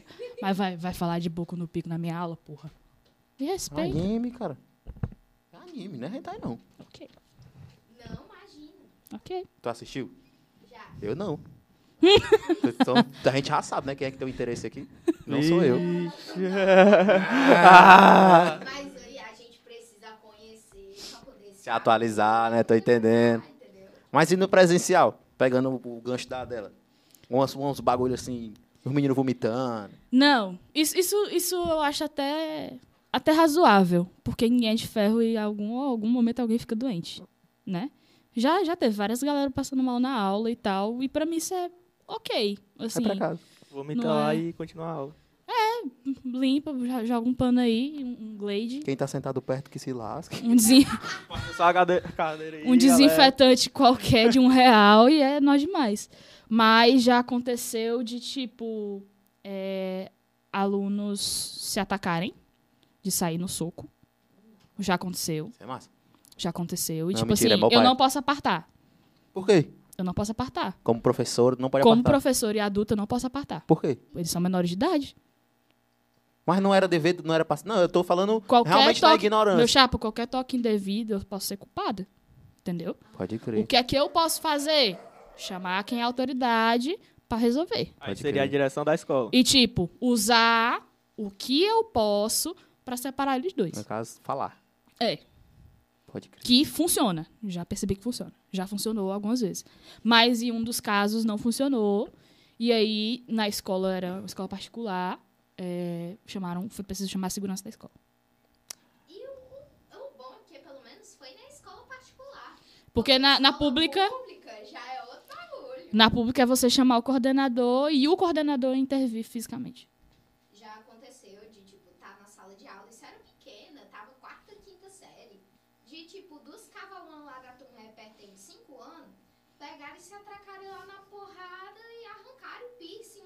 É, tava- Sangue pra todo lado. Nós tudo pivete, tinha o quê? 10 anos de idade. Vai tudo no fundo da sala. Enquanto isso, a diretora tentando atracar e levando murro, a pau da professora no meio também. É isso aí. Mas, tipo assim, rola um medo de que alguma vez alguém parta pra alguma agressão, por raiva. Por maiores medos eu já passei. Na minha primeira experiência, eu trabalhei num, num local onde, nesse projeto do- da Prefeitura do Mais Educação, né? Eu trabalhei num local que era dividido por facção. Eram duas facções no mesmo local, né? Isso em 2015. E aí o que rolava era que tinha um dos. Tinha um- um- alguns filhos que era filho de um dos chefão de um lado. Entendeu? Isso em escola pública ou Isso, escola, escola pública. E aí aconteceu de, tipo assim, o pivete bater em outro, eu botar. Eu botar ele pra fora de sala, por exemplo. E aí o pai vir cobrar os furos. Contigo? Comigo. Comigo e com a coordenadora. Tu, qual, foi, qual foi a ideia? Eu só sentei e conversei. Ó, mano. Era o que eu podia fazer, entendeu? Eu expliquei a situação, né? E aí o menino levou a correção lá do pai dele. Sabe lá Deus o que foi que o pai dele fez, mas o menino virou outra pessoa. Na minha aula. Entendeu? Porque eu fui sincera, eu disse, ó, o que, o que aconteceu? Eu tinha uma sala de aula com 11 crianças, um dos meninos estava na frente, ouvindo a aula, esse menino estava sentado na parte de trás, se levantou e bateu na cabeça do menino que o menino tava Por nada, só na pela mesa. zoeira. Do nada. Só tava todo mundo sentado prestando atenção. Ele não, tava, não tinha nem conversa na sala. Pô, Tava o super correndo de boa e, e deu isso aí. Aí, eu não podia fazer mais nada além de botar o pivete pra fora de sala, né? E aí foi o... Não sabia que o pai dele era o cara, velho. Mas se tu soubesse, tua atitude seria outra? Eu não sei. Eu não sei. Eu, eu fiquei grata por não saber que era o pai dele. eu fiquei grata por não Aí depois saber. a situação só aconteceu, né? É. E foi, o cara foi lá armado e com um monte de carro e um monte de gente. Mas aí tu acha que a tua vivência não te ajudou a conversar melhor com o cara, não? Com toda certeza. Se fosse outro, outra pessoa, tinha dado uma... A coordenadora não conversou. Pois é, ia dar Ela uma não ficou na sala. Uma amarelada zona. Eu só disse assim, ó, eu sou a professora. O seu filho agrediu outra criança injustamente. Injustamente. Não aconteceu absolutamente nada antes disso. E se o senhor quiser, eu tenho provas. Tenho como provar. Porque tinha outra professora na sala também. Né? Que era auxiliar. Aí eu falei com ele, fui muito calma, né? Assim, calma. Eu tava muito nervosa. Só que assim, ó. Mas tinha que transparecer que tava de boa. É, que tava tudo sob controle. E aí. E aí deu. Deu, desceu a, a conversa pra ele, entendeu? Desceu. Mas ele te escutou, Escutou. compreendeu. Escutou e o filho dele nunca mais deu nenhum trabalho na minha aula. E o filho dele era. Era inquieto, pra não dizer qualquer outra coisa. Imperativo. Imperativo. O, o menino era muito inquieto, sério. TDAH. Muito, muito inquieto. No recreio, esse menino virava uma Beyblade. Sai sério, rodando, sério, rodando, batendo nas coisas, correndo e gritava Soltando faísca. incontrolavelmente, soltando fa... Exatamente, nesse pique aí. E é isto. Ai, ai, vida de professora, vida de grafite. Sim, tu não, tu não falou da tua vivência na coordenação. A gente estava até falando como era a situação da, de tu ser mulher no grafite, dos preconceitos, e a gente não falou da... Falou? Falei. Eu tava viajando. Ixi, então foi mal, desculpa aí. Falei. Ela passou. É um corte, mano. Vai ser um corte, a, a Lilo militando. Não é não? Mas eu só... Não, mas, tipo, eu só tinha me ligado dela O print falando só da minha grafite. cara de brava com a mão aqui, ó. Hashtag morte ao pênis. Ai, que horror. Vai ser livro militante. Man down. Mas, tipo assim, nova história, a Lilo grafiteira, a Lilo professora. Como é que é a Lilo quando não a Lilo? A Liliana. Fala da Liliana, da, da Nilza. Véi, eu durmo muito. e eu gosto de cozinhar. Mas o pessoal fala que quem dorme muito, cresce muito. Não, eu durmo muito agora. Quando eu era adolescente, eu não dormia nada, né, velho? Ah, Na fase de crescimento, tu não dormiu. Na época certa eu não dormi. Tô invertendo aí. É, eu gosto muito de dormir, de ver besteira. Tipo, qualquer comédia me ganha muito fácil, eu rio muito fácil. Consumo desenho como quem bebe água. É, já. Jorel. Sim, eu consumo canais de desenho, tipo Cartoon Network, pirata, importante dizer. PTV patrocina a gente. É, é, Cartoon Network eu já passei tipo um dia inteiro assistindo, seguido, sem cansar. Não tenho nenhum problema com isso. Assisto de novo se precisar. Eu consumo muito desenho, eu cozinho muito. É, gosto de. Nossa, isso, revelações aqui, ó. Revelações. Exclusivo. Eu gosto muito de assistir filme besta de adolescente pra chorar. Cidade de papel. Não, esse Não, filme eu odeio. Esse eu odeio. Por quê? Não, não, Odeio. peraí, peraí. Por quê? Tanto o livro quanto o filme. Não Por me quê? Por desceu. quê? Não me desceu. Só não, não entrou. É, não foi. eu gosto de filme desses de. Ai, o casalzinho fica junto no final e tal, E clichêzaço. o cara morre. Agora, esses que a galera morre, eu não gosto, não. Ah, entendi. ABC do amor, então. É, o clichê final Então, feliz. o Negócio de morrer, pô. Então tem o ABC do amor. Rosemary. É, ABC do amor. Pronto, ABC do amor me ganha muito fácil, velho. Essa, essa é a Como língua se fosse a primeira e vez. É, pronto. É, é Filmes da É Adam Sandler no geral. Ah, Adam Sandler. Adam Sandler, Will Smith e deixa eu ver Não, quem mas mais. peraí, tu botar o Adam Sandler e o Will Smith na mesma coisa. Não, Deu um pulo. que eu consumo. Eu gosto muito dos filmes da Adam Sandler, Smith é- é muito dos foda. filmes do Will Smith. Por aí vai. Acho que é, é isso aí. Tu consumiu muito do, do Will Smith em Fresh Prince? Muito. Muito. Formou caráter, de verdade. É, na Porque época que chegou. Só deixando claro, né? Porque tem muita gente que acha que o Will Smith começou. O Will Smith, obviamente, ele nasceu, teve um nome. Mas ele foi conhecido primeiro Fresh Prince.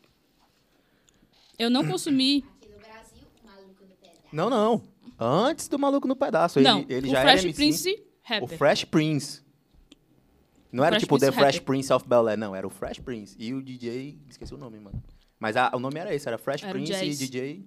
Jazz. Mas era, não sei, era dois nomes. Era não sei o que Jazz. Dizzy Jazz, uma parada assim. Tipo isso. É, eu consumi é, o, o, o Maluco no Pedaço, aquelas partes que passaram no SBT. Uhum. Mas depois, quando consegui o, o Netflix, paga nós, é, eu assisti todo.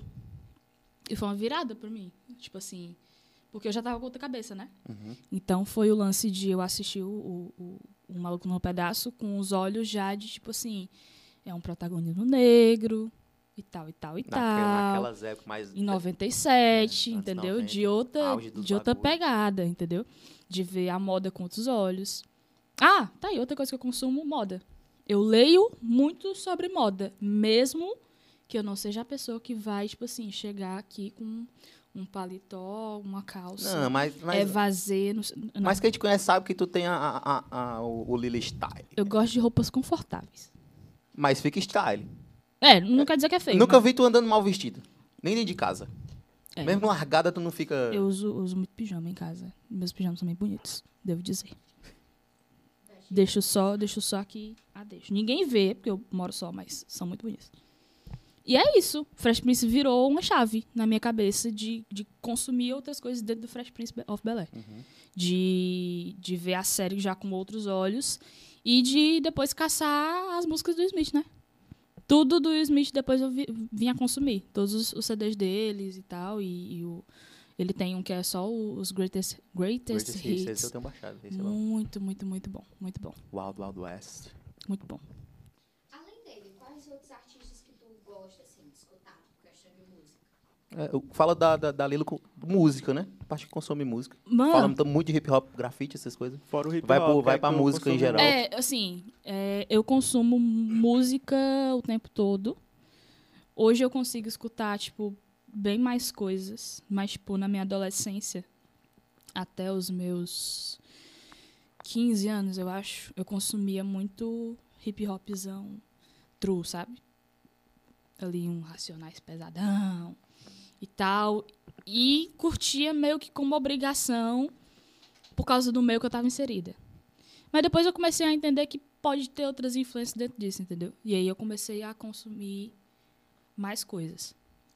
Então veio rock de todos os seus gêneros e subgêneros, e jazz, e RB e blues e tudo mais que vier depois. Se tiver a época de ouvir forró, de samba e tudo, tudo, tudo, tudo. Acho que a única coisa que eu não consumo, de fato, por escolha, é sertanejo. Por escolha. Não é uma crítica, não estou dizendo que é ruim. É a minha forma de consumir música. Eu escolhi não consumir sertanejo. Injusto. E lo-fi eu acho que é o que eu escuto mais hoje em dia. Lo-fi é o que tem. É o que há. Eu acho que é o dia inteiro eu escutando lo-fi. O dia inteiro, inteiro, inteiro. Mas é massa, tipo, Que eu preciso de paz no meu coração. precisa escutar uma música, mas eu não sei o que botar, você bota um lo-fi. Boto ao vivo do lo-fi no Bota- YouTube. é. Escolhe ainda Não tem errada, né? qualquer, tipo, se é de cafeteria, se é de elevador. Lo-fi hip hop. É. Lo-fi anos 70. Lo-fi indie. Lo-fi bedroom. Lo-fi MPB brasileiro. Lo-fi MPB brasileiro. Lo-fi Cara, tem o o que é só do seu Jorge. É, mano, tem o do Tim Maia também. Muito bom, velho. Muito bom. Não tem errado. Você bota só qualquer playlist de lo-fi e seja feliz. Agora partindo para outros assuntos. Vida amorosa. E Ah, eu namoro, né? namoro. Vou fazer dois anos já de namoro com um menino sábio. Ele mora, eles, moram, ei, eles moram longe. Vocês sabem que o amor é verdade por causa disso. Quem mora longe. Eu moro na Pacatuba, o Sábio mora no PC. Mas ele, ele mora não é tipo no comecinho aqui. Não, ele mora mora no ali perto final do, do do, Bezerra. É. Lá onde tá, lá onde estão construindo o Cuca do PC. Pronto, é do lado. É, literalmente do lado. É um rolê, viu? pô? É um rolê. Muito como é rolê. pra vocês ir, se Todo final de semana a gente se vê. É o amor, mano. Religiosamente, todo final de semana. Tipo, muito difícil da gente não se ver no final de semana. Só se tiver trabalho, sei lá, alguma coisa muito. E mesmo quando tem, se puder, ele tá lá, né? Que foi esse final de semana agora, inclusive, que eu fui trabalhar sábado e tal. Ele veio pra, pra minha casa. Né? E grandíssimo apoiador das minhas artes. Não aceito menos do que isso. É justo. Mas não tem como não apoiar, cara. Quem, quem vê já apaixona pela tua arte. Toda vez que ele vai pros rolês comigo, ele bate 892 fotos, ele faz 892 vídeos e tal, com toda a dedicação e cuidado que só ele tem. Fotógrafo é, é privilegiado. Ah, com toda certeza. Com todo, por isso que tá durando. por isso que tá funcionando. A gente se dá muito bem e tem funcionado e em todas as vertentes tem, tem funcionado. Ele consegue lidar com o meu trabalho e com a minha vida, que é uma loucura. Que é o mais importante pra mim. Aqui temos uma pergunta do Eita. Pedro Alisson. Aí ele perguntando aqui, ó. Assim que possível, fazer zoada lá na calçada dos desocupados. Bora ou nem? Vamos sim. É, a Calçada dos Desocupados é um espaço valioso do meu querido Gereissati. É, foi um espaço ocupado pela comunidade, né? Com, com a ideia de algumas pessoas. E é um espaço ocupado e cuidado pela comunidade. Então lá é com jardinzinho e tem renovação de pintura. Inclusive foi lá a pintura que eu comentei que a gente fez no ano passado. Foi lá, né? E lá é um espaço muito, muito, muito especialzinho, sabe? É muito bonito, faz parte historicamente do Gereissati e por ser ocupado pela comunidade e organizado pela comunidade, eu acho que ele tem um temperinho a mais. Com toda certeza. Com toda certeza tem um temperinho a mais por isso. É. E a gente já tem quanto tempo aí? A gente já está com duas horas de live agora. Hum, e tu tem mais alguma coisa? Menino. Acho que eu acho que deu um papo, papo bom. Fluiu. Deu um papo interessante. A gente interagiu bem, respondeu bem com a galera. Você, você, você está realizada com esse mais? papo Ai, hoje? gente, eu só posso dizer obrigada, né? Você já está satisfeito? Tem mais alguma coisa que você só queira posso falar? dizer obrigada. Alguma coisa que você queira divulgar? Projetos futuros. É. Me sigam nas redes sociais. No caso, Instagram, que eu acho que eu, que eu mais uso pra divulgar trabalho mesmo. É, não tem dinheiro pra pra comprar minhas artes? Me divulga, custa nada. É, se você precisa de alguém para fazer tranças no seu cabelo, me chama. Verdade, mais uma função. Se você precisa de alguém para pintar o muro da sua cabeça, ou da sua casa, me chama. Se você precisa de alguém para pintar uma blusa para você, me chama. Se você precisa de alguém para design gráfico para sua marca, me chama também. Se você precisa de um revisor de texto, me chama. Se você precisa de aula particular de português ou inglês, me chama. Se você precisa de reforço do Fundamental 1 ou Fundamental 2, me chama. Gente, mil e uma funções. Mil e uma Funções. O que mais? Só o Batista aqui dizendo, ó, Lilo falou aí dos desenhos que assiste, mas não falou da nova fase otaku. Entregar! Ixi, não, deixar escapar, é, hein? é, f- o Sávio, o Sávio é Comenta aí pra nós, pra nós, pra essa, essa parada É, que é anime, ele anime tem que convive comigo todo dia, né? Não tem como, não tem como negar. É, eu assisti anime por muito tempo da minha adolescência. Dei uma pausa sem motivo nenhum. Só parei de assistir. É, Aconteceu. passou também. E assistia, tipo assim, um anime aqui acabava, não assistia mais. Aí me interessava por outro, assistia, mas nunca foi algo muito seguido, sabe? Isso dos meus 16 pra frente. Dos 16 pra trás, até cosplay já foi. Já, já, já rolou muito aí a minha época otaku.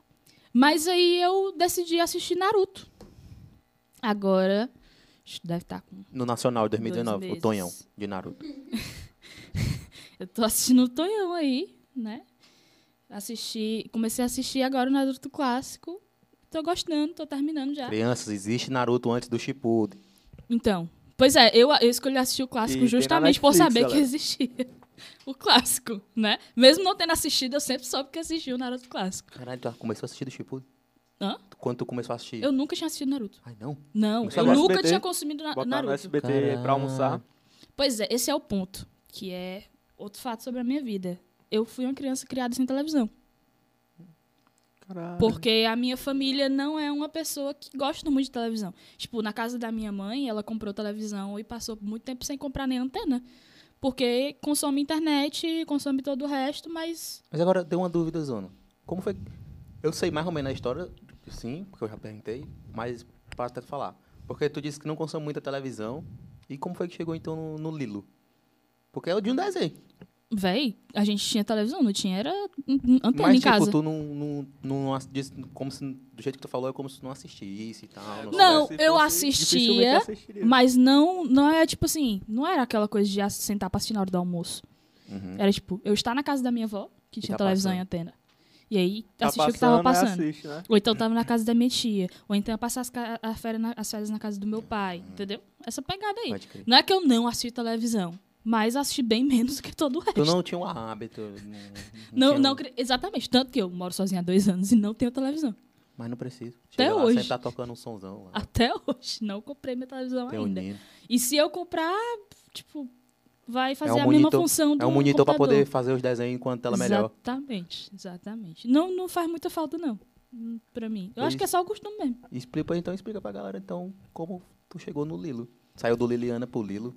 Véi, E É, tem meu a é- curiosidade do Stitch, né, também. é Liliana, né? Meu nome original, real, oficial, é Liliana.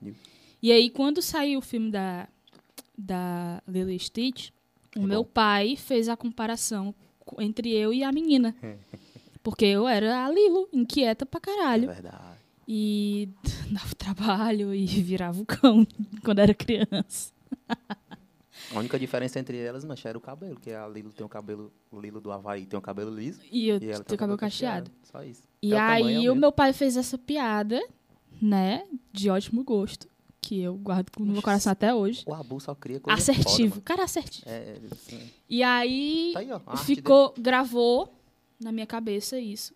E quando eu decidi entrar é, pro grafite de fato, foi cabível o Lilo. Porque a minha família me chama de Lili. Eu só troquei o O. Foi super cabível.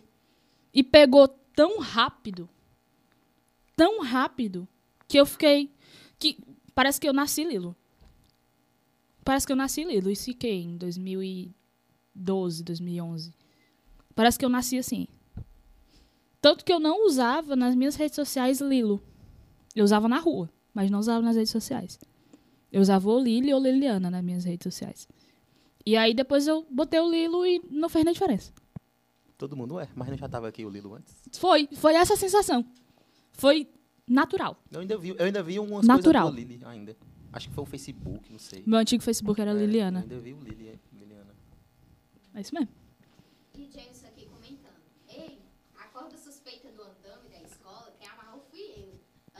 coragem culpa não é dele. A culpa é dele. A culpa não é dele. O nó tava bem feito, a corda que não era boa. Ela falou da corda. Entenda, realmente. entenda. Ele fez um nó perfeito de bombeiro. A corda que era velha. O problema não é ele. O problema é a corda e o andaime solto. Então, acho que é isso, né, mano? Acho que é isso.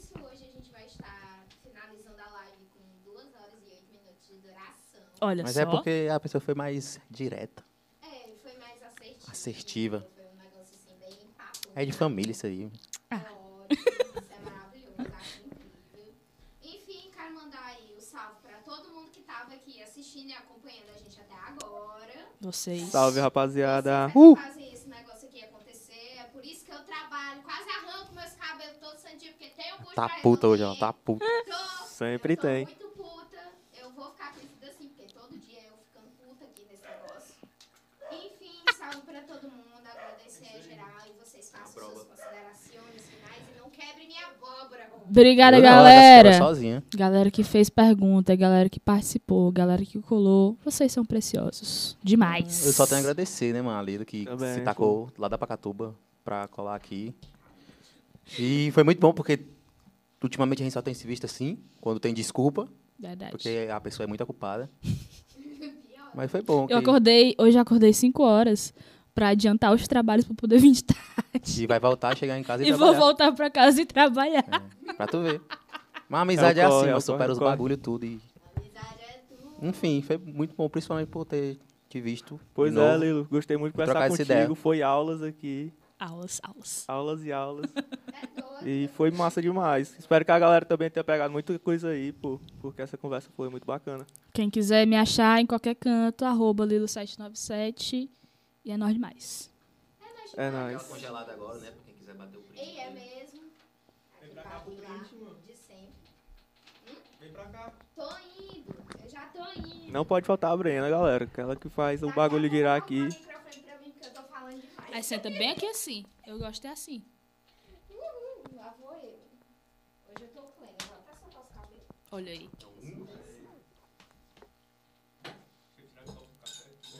Não é não? Se quiser aí, ó, tirando a foto aí, tamo junto.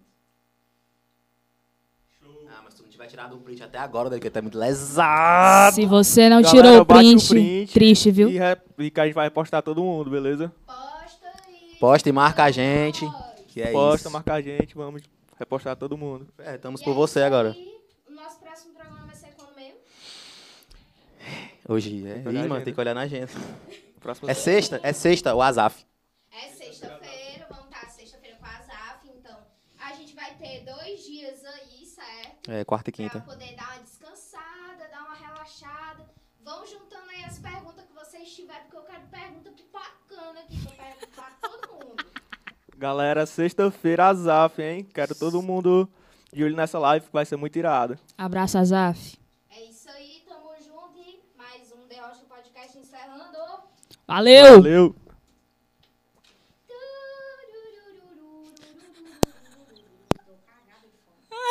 Ei, tá rodando aí?